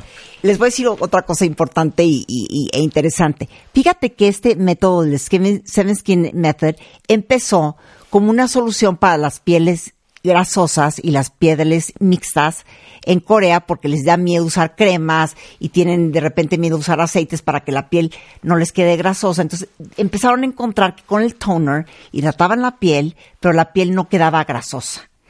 Y luego las pieles secas se dieron cuenta que también pues hacían maravillas. Entonces es realmente para todos los tipos de piel, para que la piel realmente recupere y esté mega, mega hidratada. Entonces lo que van a hacer es, sobre la piel limpia, o sea, después de limpiar la piel, van a utilizar su toner. Ese toner, ahorita les voy a decir dónde lo van a comprar. Y es más, yo creo que entren a TheBeautyEffect.com porque ahí vamos a estar este, posteando todo el tiempo cuáles son las tiendas en línea que pueden, en las que pueden comprar en México. Y hay muchas, muchas tiendas en línea donde pueden comprar productos coreanos y pueden encontrar los toners. Y les voy a decir, y les vamos a decir hasta marcas que pueden comprar y nuestros tonos favoritos. Entonces, ¿qué vamos a hacer para el método? Primero, limpiar la piel y esto tiene que ser sobre la piel limpia. Van a tomar su toner. Cuando la cara ya esté limpia, en la mañana o en la tarde lo pueden hacer van a poner unas gotas de toner en la mano y las van a frotar. Y después con la mano van a hacer unas palmaditas, digamos, sobre la piel. Van a hacer como unas presiones sobre la piel. Y de esto van a ir aplicando el toner. El toner tiene que empezar en la zona U de la piel que es en los cachetes y el mentón. Y después salir en la zona T, que es una, una zona que es mucho más grasosa, por así decirlo. Ok. Van a hacer compresiones que se absorba constantemente. Ponen el toner una vez, esperan dos segundos, ponen otra vez el toner, esperan dos segundos. Es como un remojo de agua constante. Sí, sí. Y entonces esto, van a hacer estas presiones para que el toner vaya absorbiendo, se vaya penetrando en la piel y van a ver cómo de repente la piel, a las siete veces que se lo ponen, se siente, la van a tocar y se siente mucho más hidratada, mucho más rellenita, mucho más como un velito de agua, pero sin esa sensación pegajosa que puede dejar una crema Claro. o u otra cosa, ¿no? Ahora, nada más dime una cosa. Sí tenemos que estar conscientes que el toner no tenga alcohol. A ver, es bien importante. No pueden usar toners que tengan alcohol o astringente. Olvídense de las versiones. O ácidos o cosas no, así. no, no, no, Nada. no. Por eso es bien importante que busquen toners coreanos o que si no sean coreanos que no tengan alcohol ni astringente, que realmente sean formulaciones de agua igual y con ingredientes nutrientes. Por eso les digo, entren a TheBeautyEffect.com y les voy a poner los siete toners o los cinco tonos favoritos que yo recomiendo. En TheBeautyEffect.com entran ¿Y en ahorita. qué tiendas lo pueden comprar? Ok, perfecto. Y también ahí tengo el video. O sea, ahí pueden entrar a ver el video en el que yo salgo poniéndome el toner Ajá. y cómo se hace ese Seven Skin Method. Es una maravilla porque es algo muy sencillo y es algo que van a ver cómo les, ven, les puede cambiar la piel. yo ahora que estuve en Corea, ven que les traje alegrías cuentavientes que rifamos a través de The Beauty Effect, me dieron un toner que es a base de agua de rosas. Ay, cu- ¿cuál es la marca? Se llama, es Dr. Dream. Ay, me encanta esa marca. Precioso. Precioso. Precioso. Y aparte es un mist como... Y hay uno de Guamisa, que luego les Divino. voy a decir la Bueno, página. pero si entran hay a muchas cosas. beautyeffect.com, Y hay toners, poner- para, y hay toners para, para aclarar la piel. Hay para muchas cosas que puedes hacer. Oye, ¿dónde venden productos coreanos en México, Eugenia? Les voy a poner después, ahorita se los voy a poner en, en línea. Este, por ejemplo, misha.com. Ah, Ok, entren a. TheBeautyEffect.com y ahí está toda la información. Y se de los mandan a su casa y de dónde los volada y Perfecto. Nos hacemos esto siete veces. Siete veces. Todos los días. O- eh, eso es importante. Platicando con esa amiga coreana, le digo, oye, pero te haces todos los días lo de las sheet mask, ves esas mascarillas que se ponen que son como de papel, que te las pegas en la piel. Sí. Me dijo, no, ni tampoco el Seven Skin Method. Me dijo, porque, como las coreanas tienen una barrera de humedad en la piel mucho más delgada, la piel latina no aguanta tanta agua. Entonces no te pongan todos los días agua y todos los días las mascarillas como las coreanas lo hacen. Porque de repente ves que una, estaba leyendo el otro día que una actriz en China, que tiene una piel divina, Sí, se mete pone 600 al año. seis, seis mascarillas diarias. Ajá. La piel, la piel de Occidente no aguanta eso. Entonces empiecen con dos veces a la semana, tres, y vayan viendo cómo la piel va respondiendo. Porque nosotros no necesitamos tanta agua, aunque tú digas que sí. Bueno, es que Tú dices sí que tú sí necesitas el agua. asiática. Sí. Entonces, empiezan a probar. Ahora sí que saben que es un método tan inofensivo, claro. cero peligroso, y lo único que va a traer es felicidad. Oye, ¿qué tal yo? Sí. Un- Una piel feliz, belleza, glow. Claro. Y se va a sentir la piel súper hidratada, súper rellena y súper bonita. Bueno, pues entonces el video de cómo se hace este Seven Skin Method, que es el último secreto de las coreanas, más eh, cuáles son los mejores toners sin ácidos, sin alcohol, dónde los pueden comprar. Cómo se usan, todo eso está en TheBeautyEffect.com y acuérdense que se pueden suscribir a nuestra revista en TheBeautyEffect.com eh, vía iPad también y por supuesto síganos, bueno síganos en redes sociales, en Instagram, en Facebook y en Twitter. Así es. Porque, oye, en Instagram están de un activos. Activísima. Activísimas, activísimas. Tienen muchísimos followers y postean un chorro de cosas bien interesantes para todas las que somos amantes del tema de la belleza. Gracias, Eugenia. Adelante. Un placer tenerte acá. Adiós. Eugenia de Baile, la encuentran Gracias. en arroba Eugenia de Baile en Twitter, Eugenia de Baile en Instagram, igualmente The Beauty Effect eh, en ambos medios y TheBeautyEffect.com. Estás escuchando lo mejor de Marta de Baile. ocho pretextos que todos inventamos para no cambiar. Es más, esto imagínense que esa manera de test. Vamos a ver quién hace cuál. Ok. Hola Mario. Hola, ¿cómo estás, Marta? ¿Por qué ligando? ¿Por qué ligar? ¿Por qué ligar? O sea, yo te dije, hola Mario, ¿cómo Ajá. estás? Y tú, Hola, Marta. hola Marta, ¿cómo estás? Este. Ya, sensual. Asco. Es que vengo enfermo, entonces se oye la voz. Sí, pero en realidad. Ah, o sea, no es que estés ligando. No, no, no, estoy este, recuperándome. No, es que te vi así como venías con todo. Es cierto, somos ínchimos y nos amamos. Así es. ¿Qué onda, Mario Guerra? Nada, aquí andamos viendo por qué las personas no cambian y luego le echan la culpa al infinito. Vamos a ver cuáles son eh, ocho pretextos que nos ponemos para decir, pues el cambio no es para mí y mejor me quedo como estoy. Ok, nada más puedo leer lo que dicen los cuentavientes Claro, que quieren venga. cambiar. Sí. A ver. Ahí les va. Luis Eduardo dice, yo ya no quiero ser tan decidioso y tampoco quiero gastar como enfermo comprando pura estupidez. Ana dice, me gustaría no ser tan ansiosa y ser más paciente. Ana, a ti, sister. Never Knows Best dice, el mal manejo de mis emociones, me enojo súper rápido, me enojo por todo y eso me afecta físicamente y afecta a mi entorno. Tunrui, mis ansias. Eh, Susanita, yo ya no encuentro nada positivo en este mundo. Mariana, ser tan insegura. Gisela, tener inteligencia emocional, soy súper explosiva. Ángela, quiero dejar de preocuparme por cosas que no están en mis manos. Maricruz, eh, ah, no, eso ya no. Yo ahí apúntame en ese, en de preocuparme por cosas que no están Yo en mis también, manos. yo quisiera ya no ser tan preocupona. Es que es eso, mira. Y te digo algo, tan ansiosa. Traemos un Sí. monstruo en la cabeza. Vamos a ver los no pretextos que nos ponemos, cabeza, ¿no? de hecho. Y es el que están hablando, es, es el 8 el que vamos a decir. Vamos a ver cuáles son nuestros pretextos. ¿De dónde salen esos pretextos? Bueno, la doctora Rachel Finze, psicoterapeuta de la Universidad de California en Los Ángeles, dice que hay ocho mentiras o pretextos que las personas se cuentan alrededor del cambio y que lo dificultan o lo impiden. El primero de ellos es una pregunta que nos hacemos y que todos quisiéramos saber el, el resultado. Nos hacemos esta pregunta. ¿Y si cambio y me va mal o no me va como yo quiero? Zona de confort. Eh, pero es que quieres saber el resultado del futuro. Nadie puede leer el futuro. que uno que quién sabe cómo vaya yo a dormir. Claro, ándale. Entonces, la realidad es que podemos pensar que un cambio nos va a dar muchas cosas, pero estamos hablando de cambios, no de milagros. Claro. Es muy difícil que un solo cambio en la vida te cambie la vida por completo. Obviamente un accidente y eso sí, pero estamos hablando de cambios que buscan algo favorable. Entonces, generalmente nada sale siempre exactamente como tú quieres. Un cambio un- es un camino donde puedes hacer alto, retroceder, cambiar de rumbo si ves que no te va donde quieres. Aquí es donde se hace necesaria la tolerancia a la frustración. Pero tú puedes pensar, por ejemplo, que un corte de pelo te va a quedar sensacional y que vas a tener más confianza en ti mismo, vas y te cortas el pelo y resulta que quedaste peor y ya no te gustó, Sí, ¿no? claro. Puedes pensar que si, si tienes un cuerpo más atlético vas a tener mil parejas que te persigan y a la mera hora pues nomás te mataste en el gimnasio y resulta que no era eso, era tu carácter maldito el que hace que las personas no se acerquen y no tu cuerpo. Entonces, e- es- esta claridad de que buscamos cambiar, pero también dejarle de atribuirle al cambio cosas milagrosas es lo que nos detiene muchas veces. No, no podemos saber si el cambio nos va a dar exactamente lo que queremos, pero sí cuando menos tenemos una idea de que cambiar pues es un proceso y que puede que nos guste, puede que no, pero siempre podemos ir cambiando el resultado. Entonces, olvídense de querer saber y esta duda de que y si no me va bien y si no me sale y qué tal que no me dicen y no podemos controlar a los demás, entonces vamos a hacer el cambio sin mucha certeza porque así se hacen los cambios. Ok. Número dos. Es fabuloso este.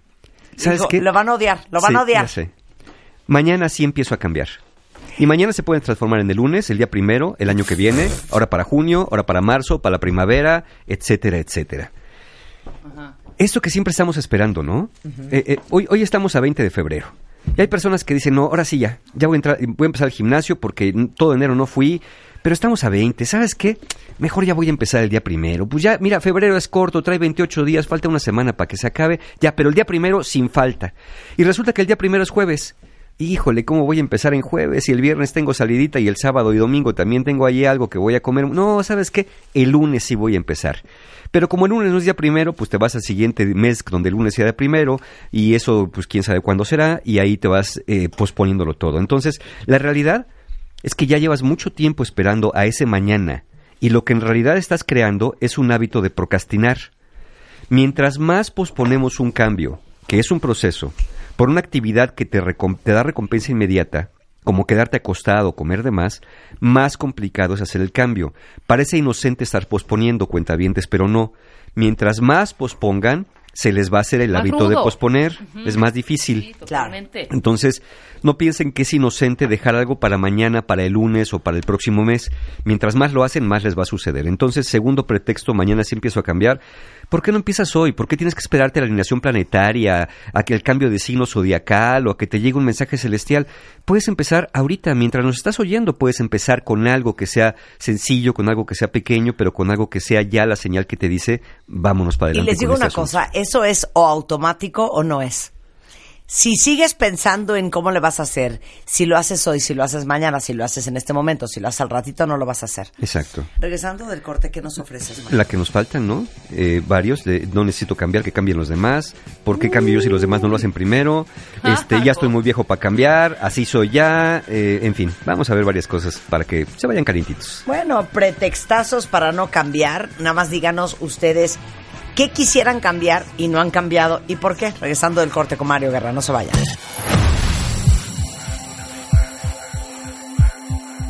Una vez más. Una vez más. Por noveno año consecutivo.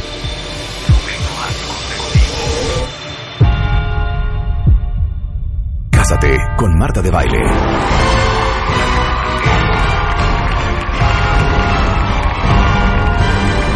...2018. Conoce este 6 de abril a nuestra pareja ganadora. Estás escuchando... Lo mejor de Marta de Baile. Regresamos.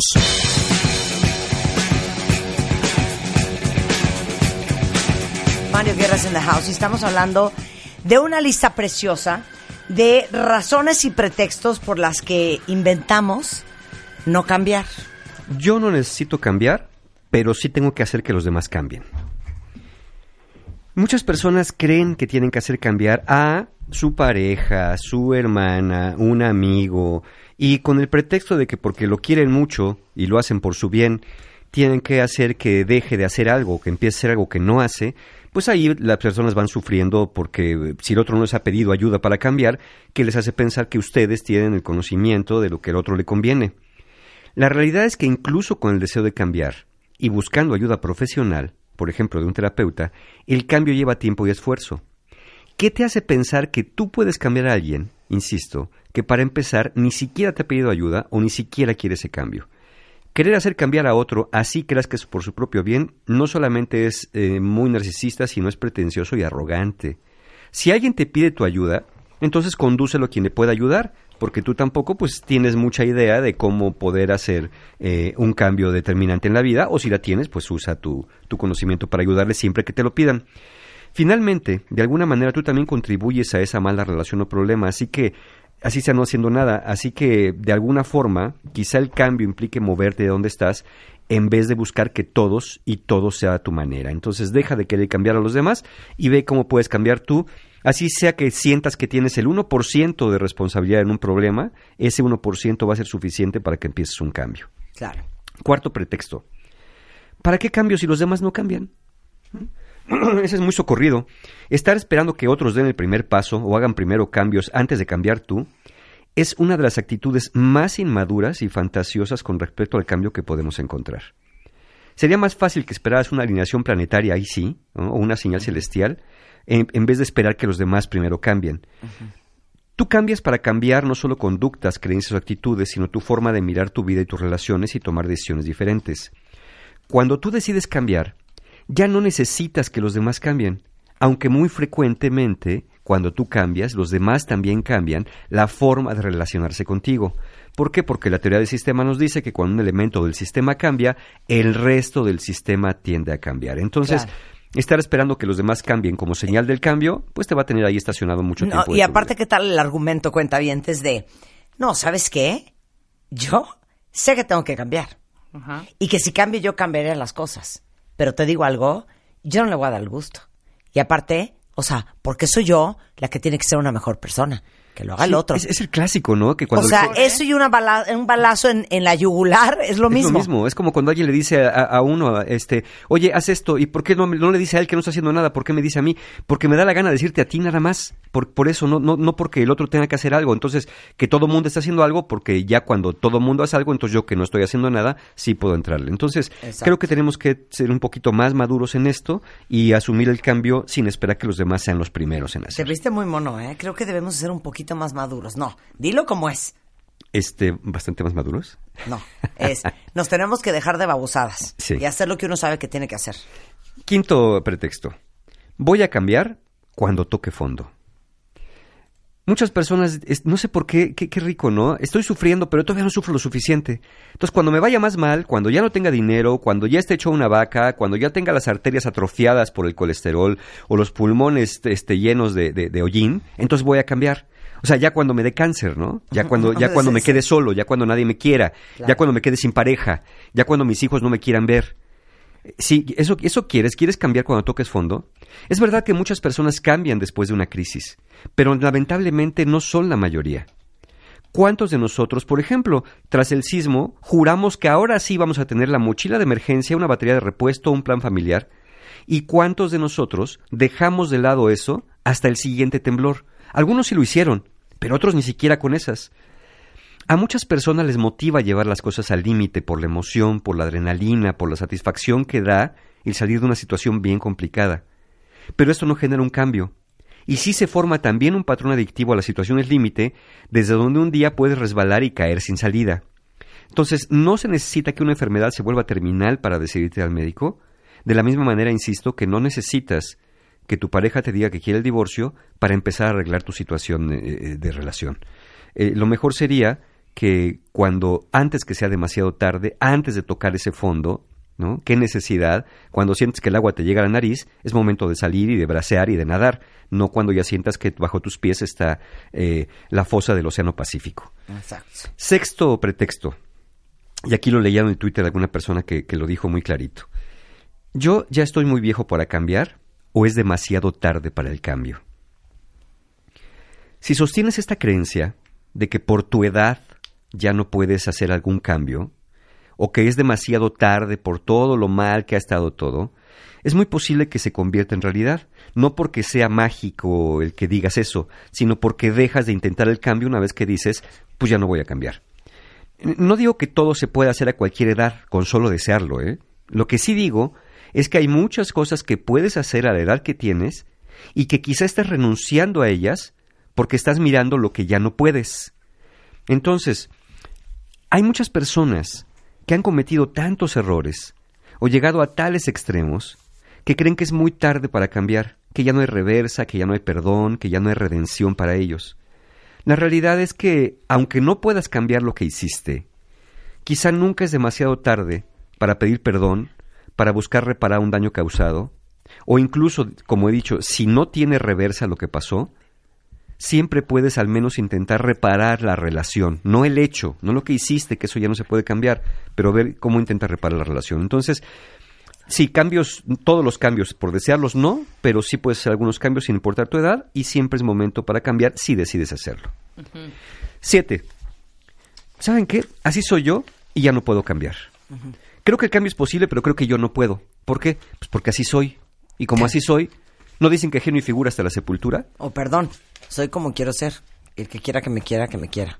Eh, mira, Que el no, que, que no quiera, el que es claro, el que me quiera que me Sí, quiera sí. como soy, y yo agrego, sí, pero a veces como eres nadie te va a querer. Entonces, no somos seres terminados, como estatuas que una vez que se esculpieron se quedan así fijas. Aún las estatuas se degradan.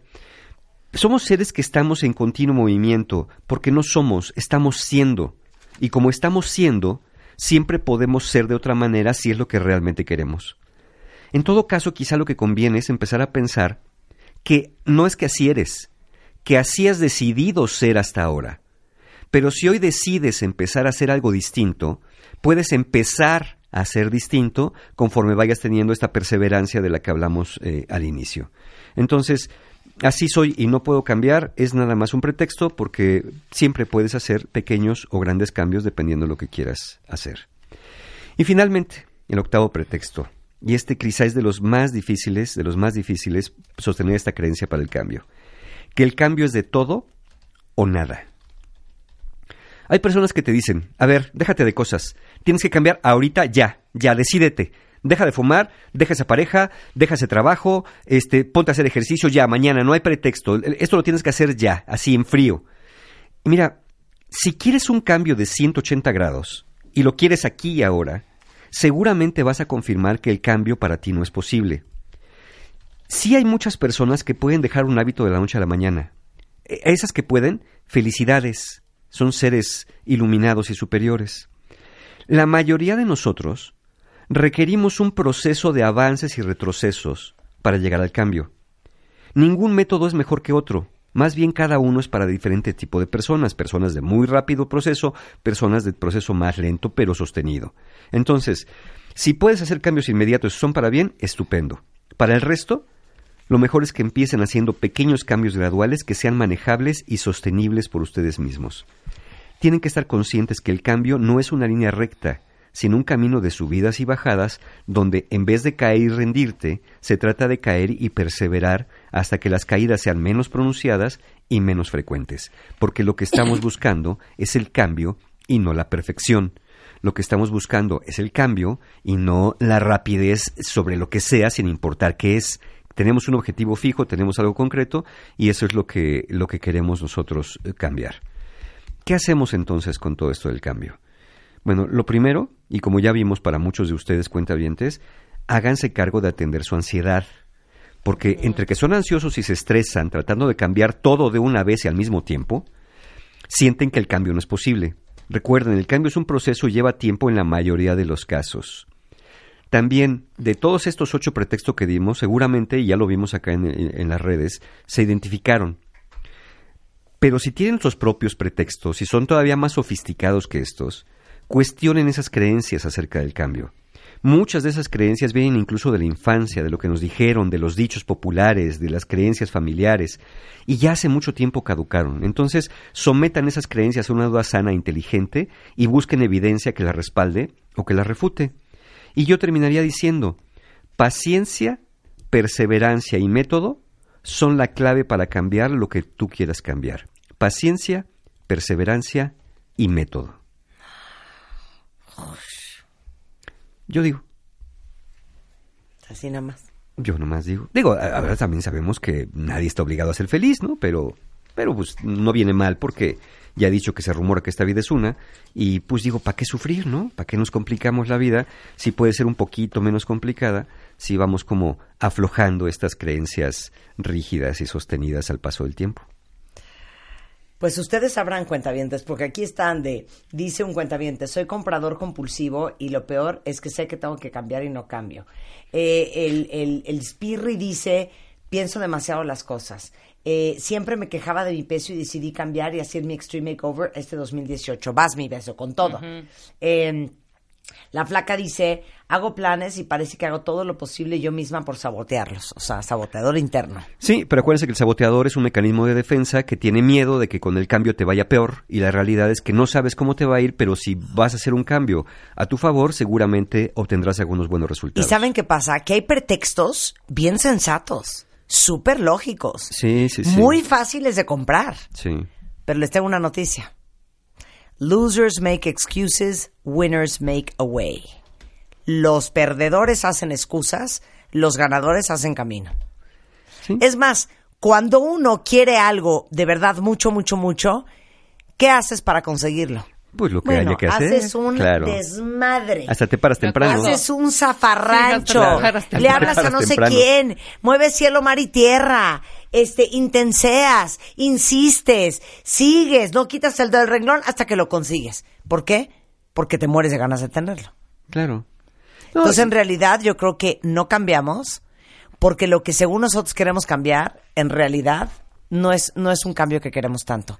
Porque si lo quisiéramos, ya lo hubiéramos Ya lo hubiéramos cambiado. Ahora, también pueden esperar, no sé si tienen ahorita 20, 30 años, pueden esperar que tengan 40, 50. El cambio siempre va a estar para ustedes, siempre va a ser posible a los 60, a los 70.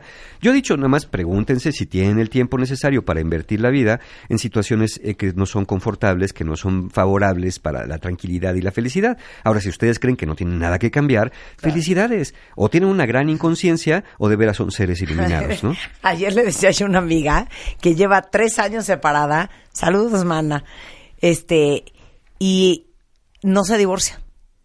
Ajá. Tres años ya separados y no se divorcian. Y, entonces estaba dando todas las razones por las cuales no se ha divorciado. Entonces me volteé y le dije, mira, cero te agobies. Tienes todo el tiempo del mundo. Ahorita tienes 45. Yo creo que te va a ser muy fácil rehacer tu vida a los 60. O sea, Claro. que tómate el tiempo que sea. Vete divorciando poco a poco. Porque sabes que uno se va poniendo más guapa con la edad, ¿verdad? Claro, más la firme. carne más firme, el valor de uno va agarrando todavía más importancia. Entonces yo creo que como a los 55, 60, no hombre, vas a poder rearmar tu vida súper fácil. Entonces sigue perdiendo el tiempo, no hay ninguna prisa. Claro, y nos da miedo aceptar esas cosas, ¿no? A veces nos da miedo aceptar que una relación se terminó, a veces nos da miedo aceptar que llegamos a cierta edad, y, y- y para evitar eso preferimos quedarnos donde estamos, pero quedarnos donde estamos también es garantía de sufrimiento. Gracias, Mario. Muchas gracias. ¿Sabes qué? ¿Qué pasó? Fue un placer. Igualmente. Estás escuchando lo mejor de Marta de Baile. Agárrense cuentavientes, no saben lo que van a aprender el día de hoy. De hecho, lo escucharon y qué nervio. Aquel día que tembló en la Ciudad de México el 19 de septiembre del 2017. Y lo tenemos hoy en vivo porque nos parece súper importante hablar de este tema. Porque les digo una cosa, hay una frase que me trastorna que dice, tradúcela, ponla en Twitter en español y en inglés. Assumption is the mother of all fuck-ups. Traduz, Rebeca.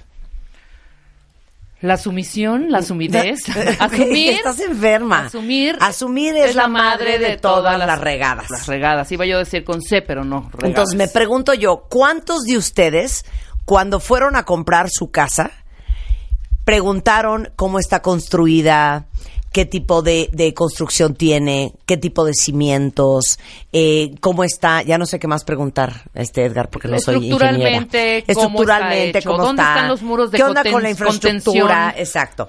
Cuando fueron a rentar la casa o el departamento en el que hoy viven muchos, ¿en qué momento preguntaron todas las preguntas que tenían que haber preguntado? ¿Cuántos de ustedes conocen a alguien que perdió la casa en este temblor? Sí, mucha gente. Bueno, entonces les trajimos el día de hoy al doctor Edgar Tapia Hernández, nada más y nada menos que doctor en ingeniería estructural, profesor investigador, miembro de la Sociedad Mexicana de la Ingeniería Sísmica, ha sido profesor visitante hasta en la Universidad de California en San Diego. Y ahora sí que todos los que cada vez que tiemblan se ponen un susto porque dicen a qué hora se me cae la casa o el departamento o el edificio encima. Bueno, pues hoy vamos a hablar de qué onda con tanto temblor. Vamos a hablar de, ¿será que tiembla más ahora que antes? Eh, obviamente vamos a averiguar de cómo o qué deben de saber antes de comprar o rentar una casa o un DEPA, cómo es un edificio bien construido y qué alegría que estés de regreso, Edgar. No, pues qué amable, gracias por la invitación. Aparte es maestro, entonces va a ser un buen comunicador. No, y además muy, muy, muy, muy complicado de casar sus horarios. Porque sí lo, es, de verdad fue un, un rarísimo que sí pudiera venir en vivo. Bueno, el pasado gracias, 16 de febrero, Edgar, eh, en la Ciudad de México, 7.2 grados, un epicentro en Pinotepa Nacional en Oaxaca. Fue 32 veces más pequeño que el sismo del 19, pero luego la madrugada del lunes 19 también hubo una réplica de 6 grados. ¿Me puedes decir por qué está temblando tanto? Pues el sismo es un fenómeno aleatorio. No, no significa que el hecho que tiemble hoy no implica que mañana no va a temblar o que la siguiente semana no va a temblar, sino que... ¿O que va a temblar? eh, no va a temblar o que va a temblar. De hecho, Claro. yo creo que sería más fácil predecir que va a temblar mañana a decir que no va a temblar. Eh, eh, parece como si fuera muy llamativo que está temblando más debido a que tuvimos los sismos eh, importantes durante el mes de septiembre, pero en realidad siempre tiembla. De nosotros vivimos en una zona sísmica, el país está en una zona sísmica, eh, debemos, eh, debe ser el pan de, de todos los días para nosotros saber que vivimos en una zona sísmica y que es altamente probable que tiemble. Entonces, esto no significa que es una mala noticia, es buena noticia porque sabemos que va a temblar y simplemente debemos de estar preparados. Ahora, lo que nos explicó eh, David, David, en El- aquel momento, Ajá.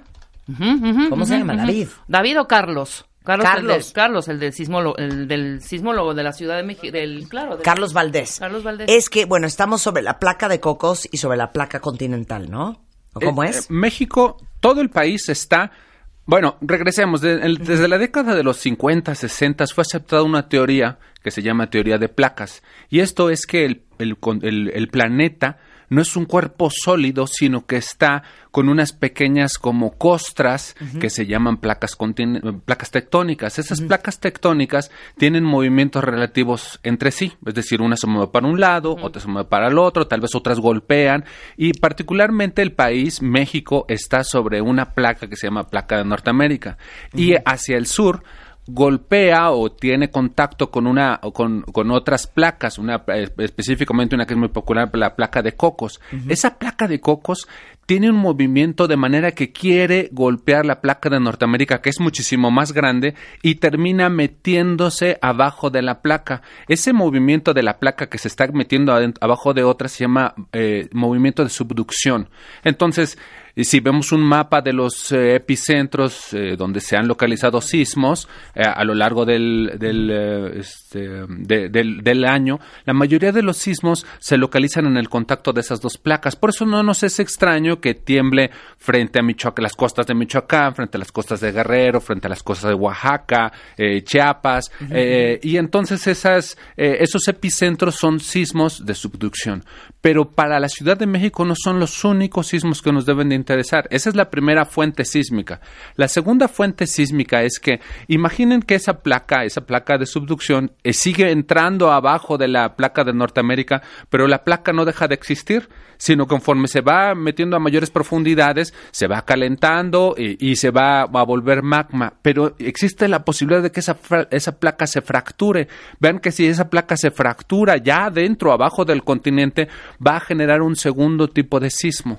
Eh, ese segundo tipo de fuente sísmica se llama sismo de, de falla normal. Entonces distingamos que el, el sismo del 7 de septiembre, eh, del sismo del 16 de febrero, fueron sismos de subducción porque traigamos a la memoria que su epicentro estuvo en la costa.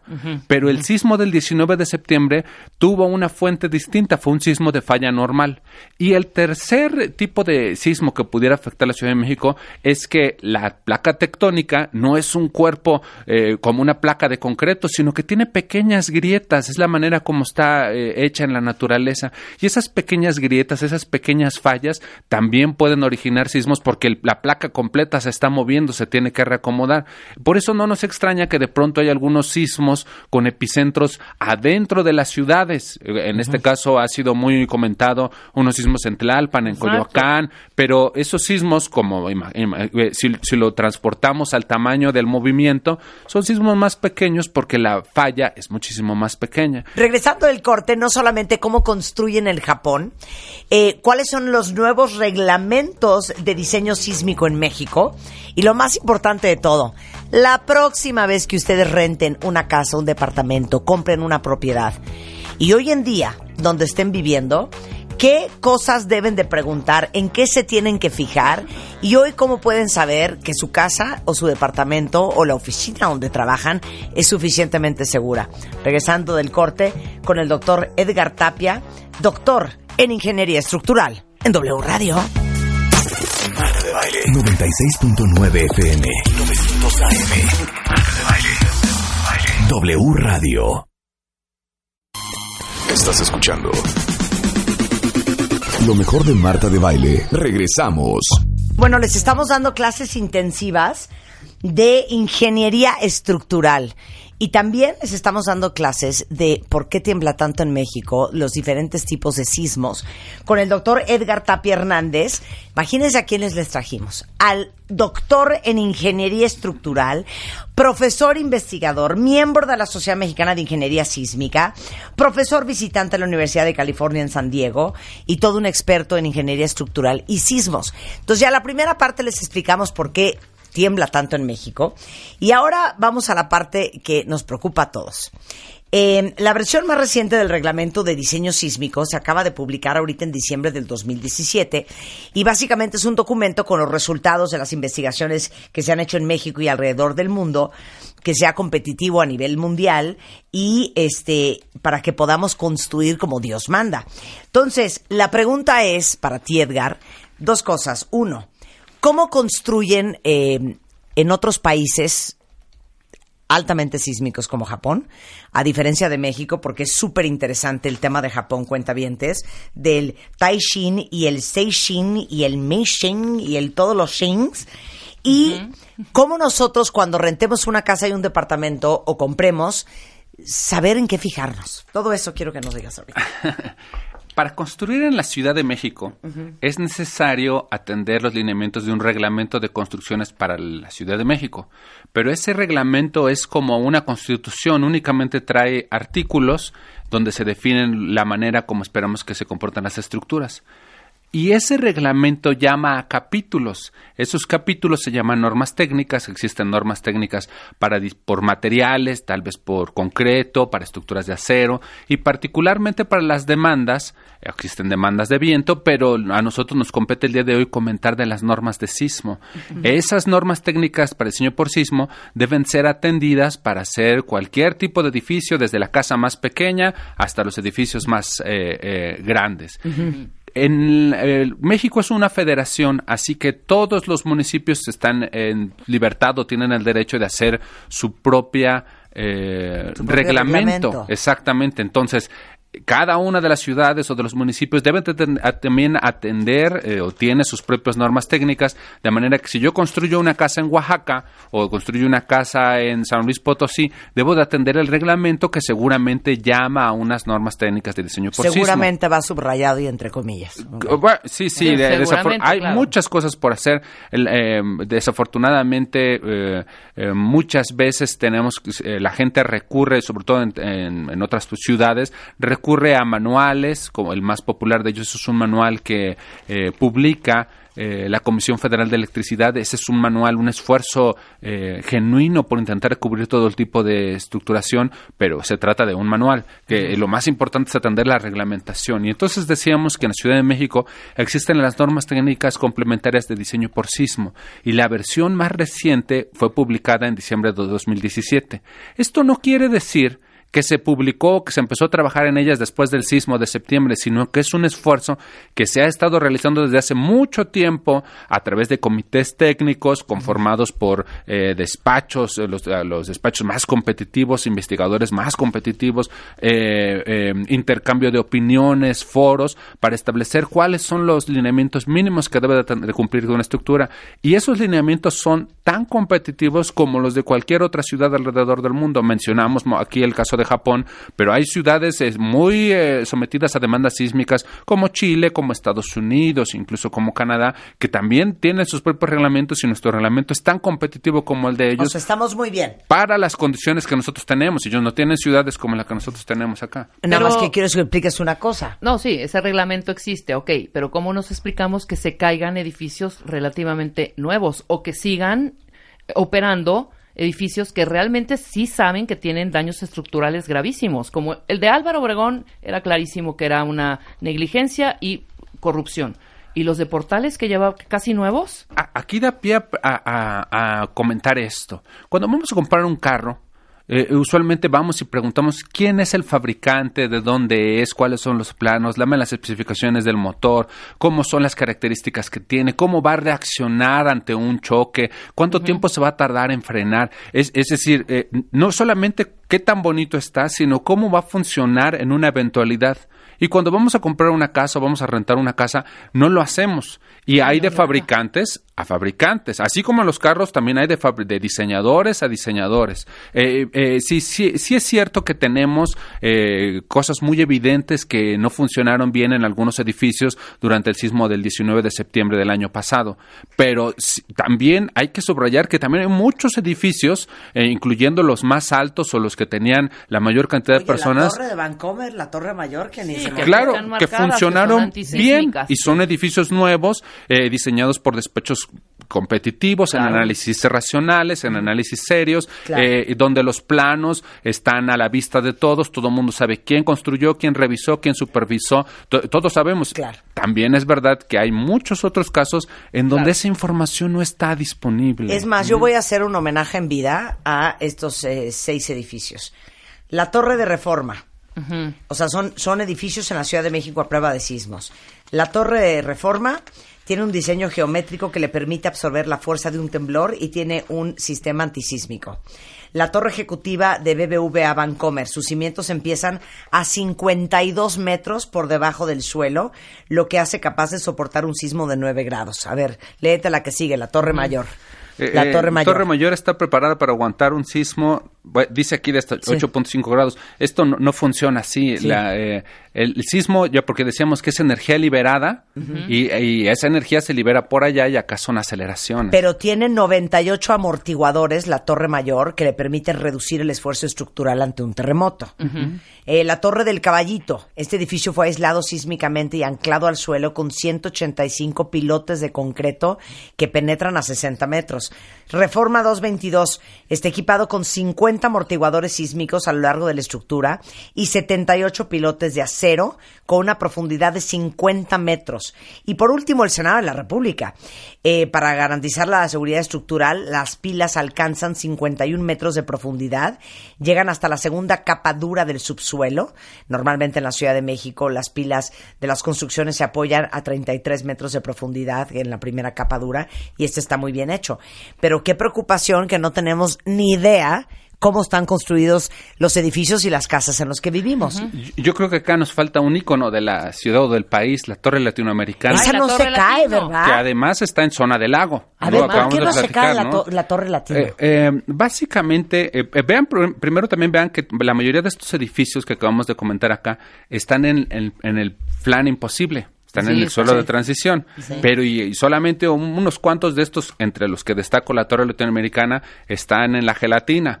Pero y entonces lo que pasa es que el sismo llega y eh, la torre latinoamericana tiene una manera de bailar, de responder al edificio. Eso, este concepto se llama periodo fundamental. La manera como ella responde es muy largo, de manera que aunque la gelatina se mueve así, la, la torre latinoamericana tarda más tiempo en sabe, enterarse o de saber que está temblando y cuando ya está en un movimiento franco, el sismo se terminó.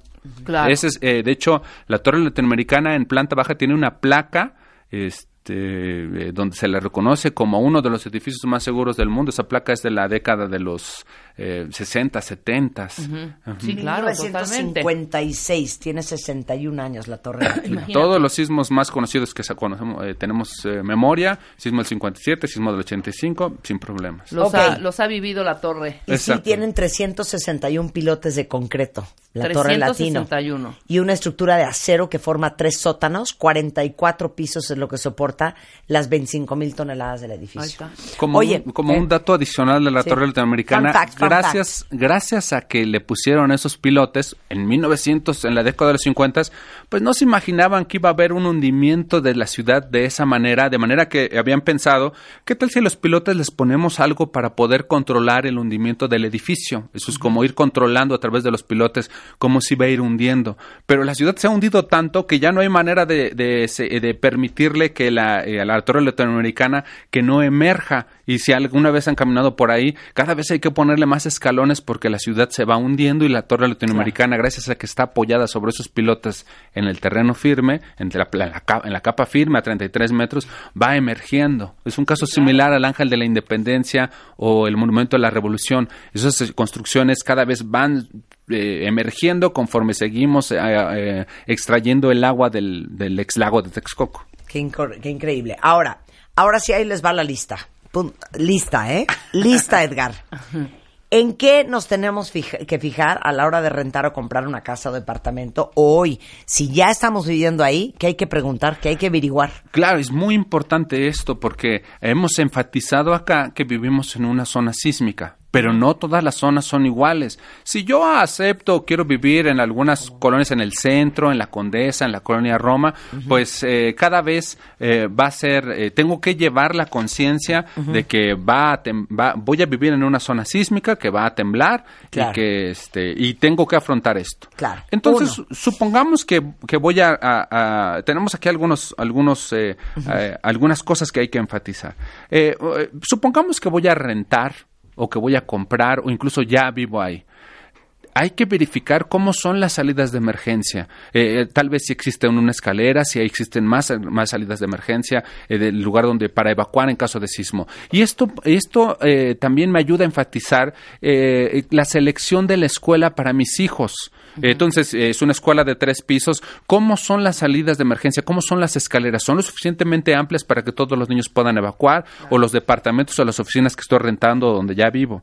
Además, habíamos comentado acá pues que conviene eh, preguntar quién fue el diseñador, pedir acceso a los planos arquitectónicos, a los planos estructurales. Hoy en día, después del sismo del, del 19 de septiembre, que hay que hacer reparaciones o hay que intentar averiguar por qué diseñaron los edificios, se llega a la conclusión que los planos estructurales, si existieron, quién sabe dónde están. No, no, esto es algo que yo como dueño, como propietario, la persona que renté, necesito tenerlas a la mano. Eh, conviene también, pues, ver cuál es el entorno de la estructura que voy a rentar o donde voy a vivir o incluso de la oficina, cómo son las construcciones aledañas, si están ah, apropiadamente separadas, si es una estructura que está en construcción o incluso que está abandonada. Son cosas que necesito tener eh, en cuenta. Y, y comentamos también del uso del suelo. Existen edificios que fueron diseñados como departamentos y después se hicieron oficinas y ahora son bodegas. Eso afecta el comportamiento sísmico del edificio. El edificio no se hizo para eso. Claro. Sería como ah, eh, un carro, utilizarlo para carga, un carro como, eh, este, de pasajeros, utilizarlo para carga y decir, eh, ¿por qué se me descompuso? Bueno, porque no está hecho para eso. Eh, ¡Qué miedo! Sí, sí, eh, ejemplos de estos tenemos graves, eh, por ejemplo en el centro, en la Ciudad de México, en- durante el sismo de septiembre de 1985, hubieron muchos edificios que estaban hechos como oficinas y re- con el paso del tiempo se convirtieron en comercios y los pisos superiores en bodegas de los propios comercios de Claro. telas y terminaron Adiós. en el suelo, exactamente. No es un mal cálculo, es que el edificio no estaba hecho para eso. ¿no? Eh, A ver, si el edificio tiene estacionamientos subterráneos, ¿eso da paz o quita paz?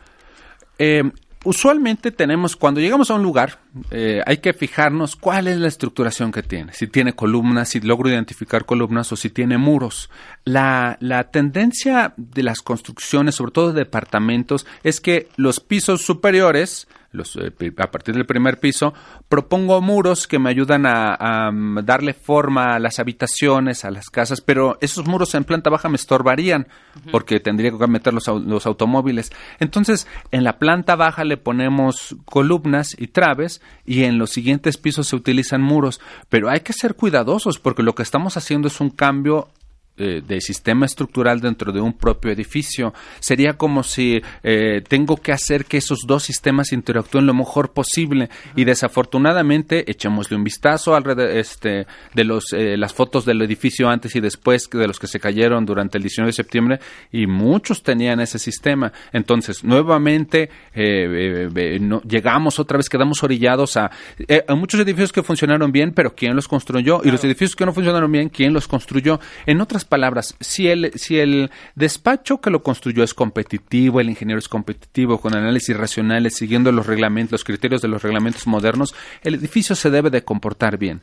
Pero si no fue así, vamos a tener más edificios colapsados o con daños estructurales graves. Eh, eh, eh, concluyendo, sí se puede utilizar eso, pero es importante que este, hacerlo con mucho cuidado, hacer con los análisis racionales en despachos competitivos. Oye, y si ven ustedes hundimientos, grietas en columnas, muros o traves, y principalmente fisuras diagonales. Sí, eh, cada, cada elemento estructural falla de la manera como sabe fallar. Entonces, una columna no va a tener, o la mayoría de las veces va a tener daño localizado en los extremos, por ejemplo, del, elemento, las traves también va a estar dañada en los extremos. Eh, los muros saben fallar a través de grietas a 45 grados, ante demandas sísmicas, grietas a 45 grados. Eh, si damos un recorrido por la ciudad, vamos a identificar muchos edificios que tienen menos o más daño, ustedes no están impecables, eh, porque algún poco del daño se hizo en, el sismo del 85, tal vez sobreviven al sismo del 17 o al revés, el sobreviven el del 85 y se dañó un poco en el sismo del 17.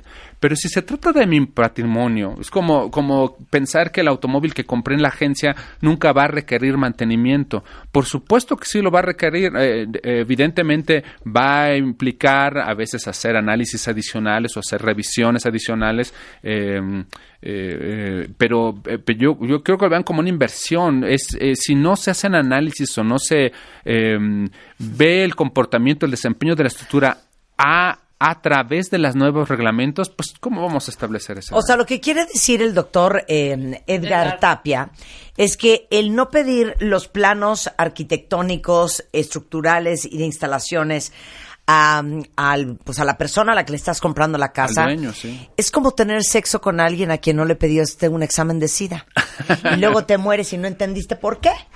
Exacto. Igual, ¿eh? Y se lo digo a Juan para que me entienda Pedro.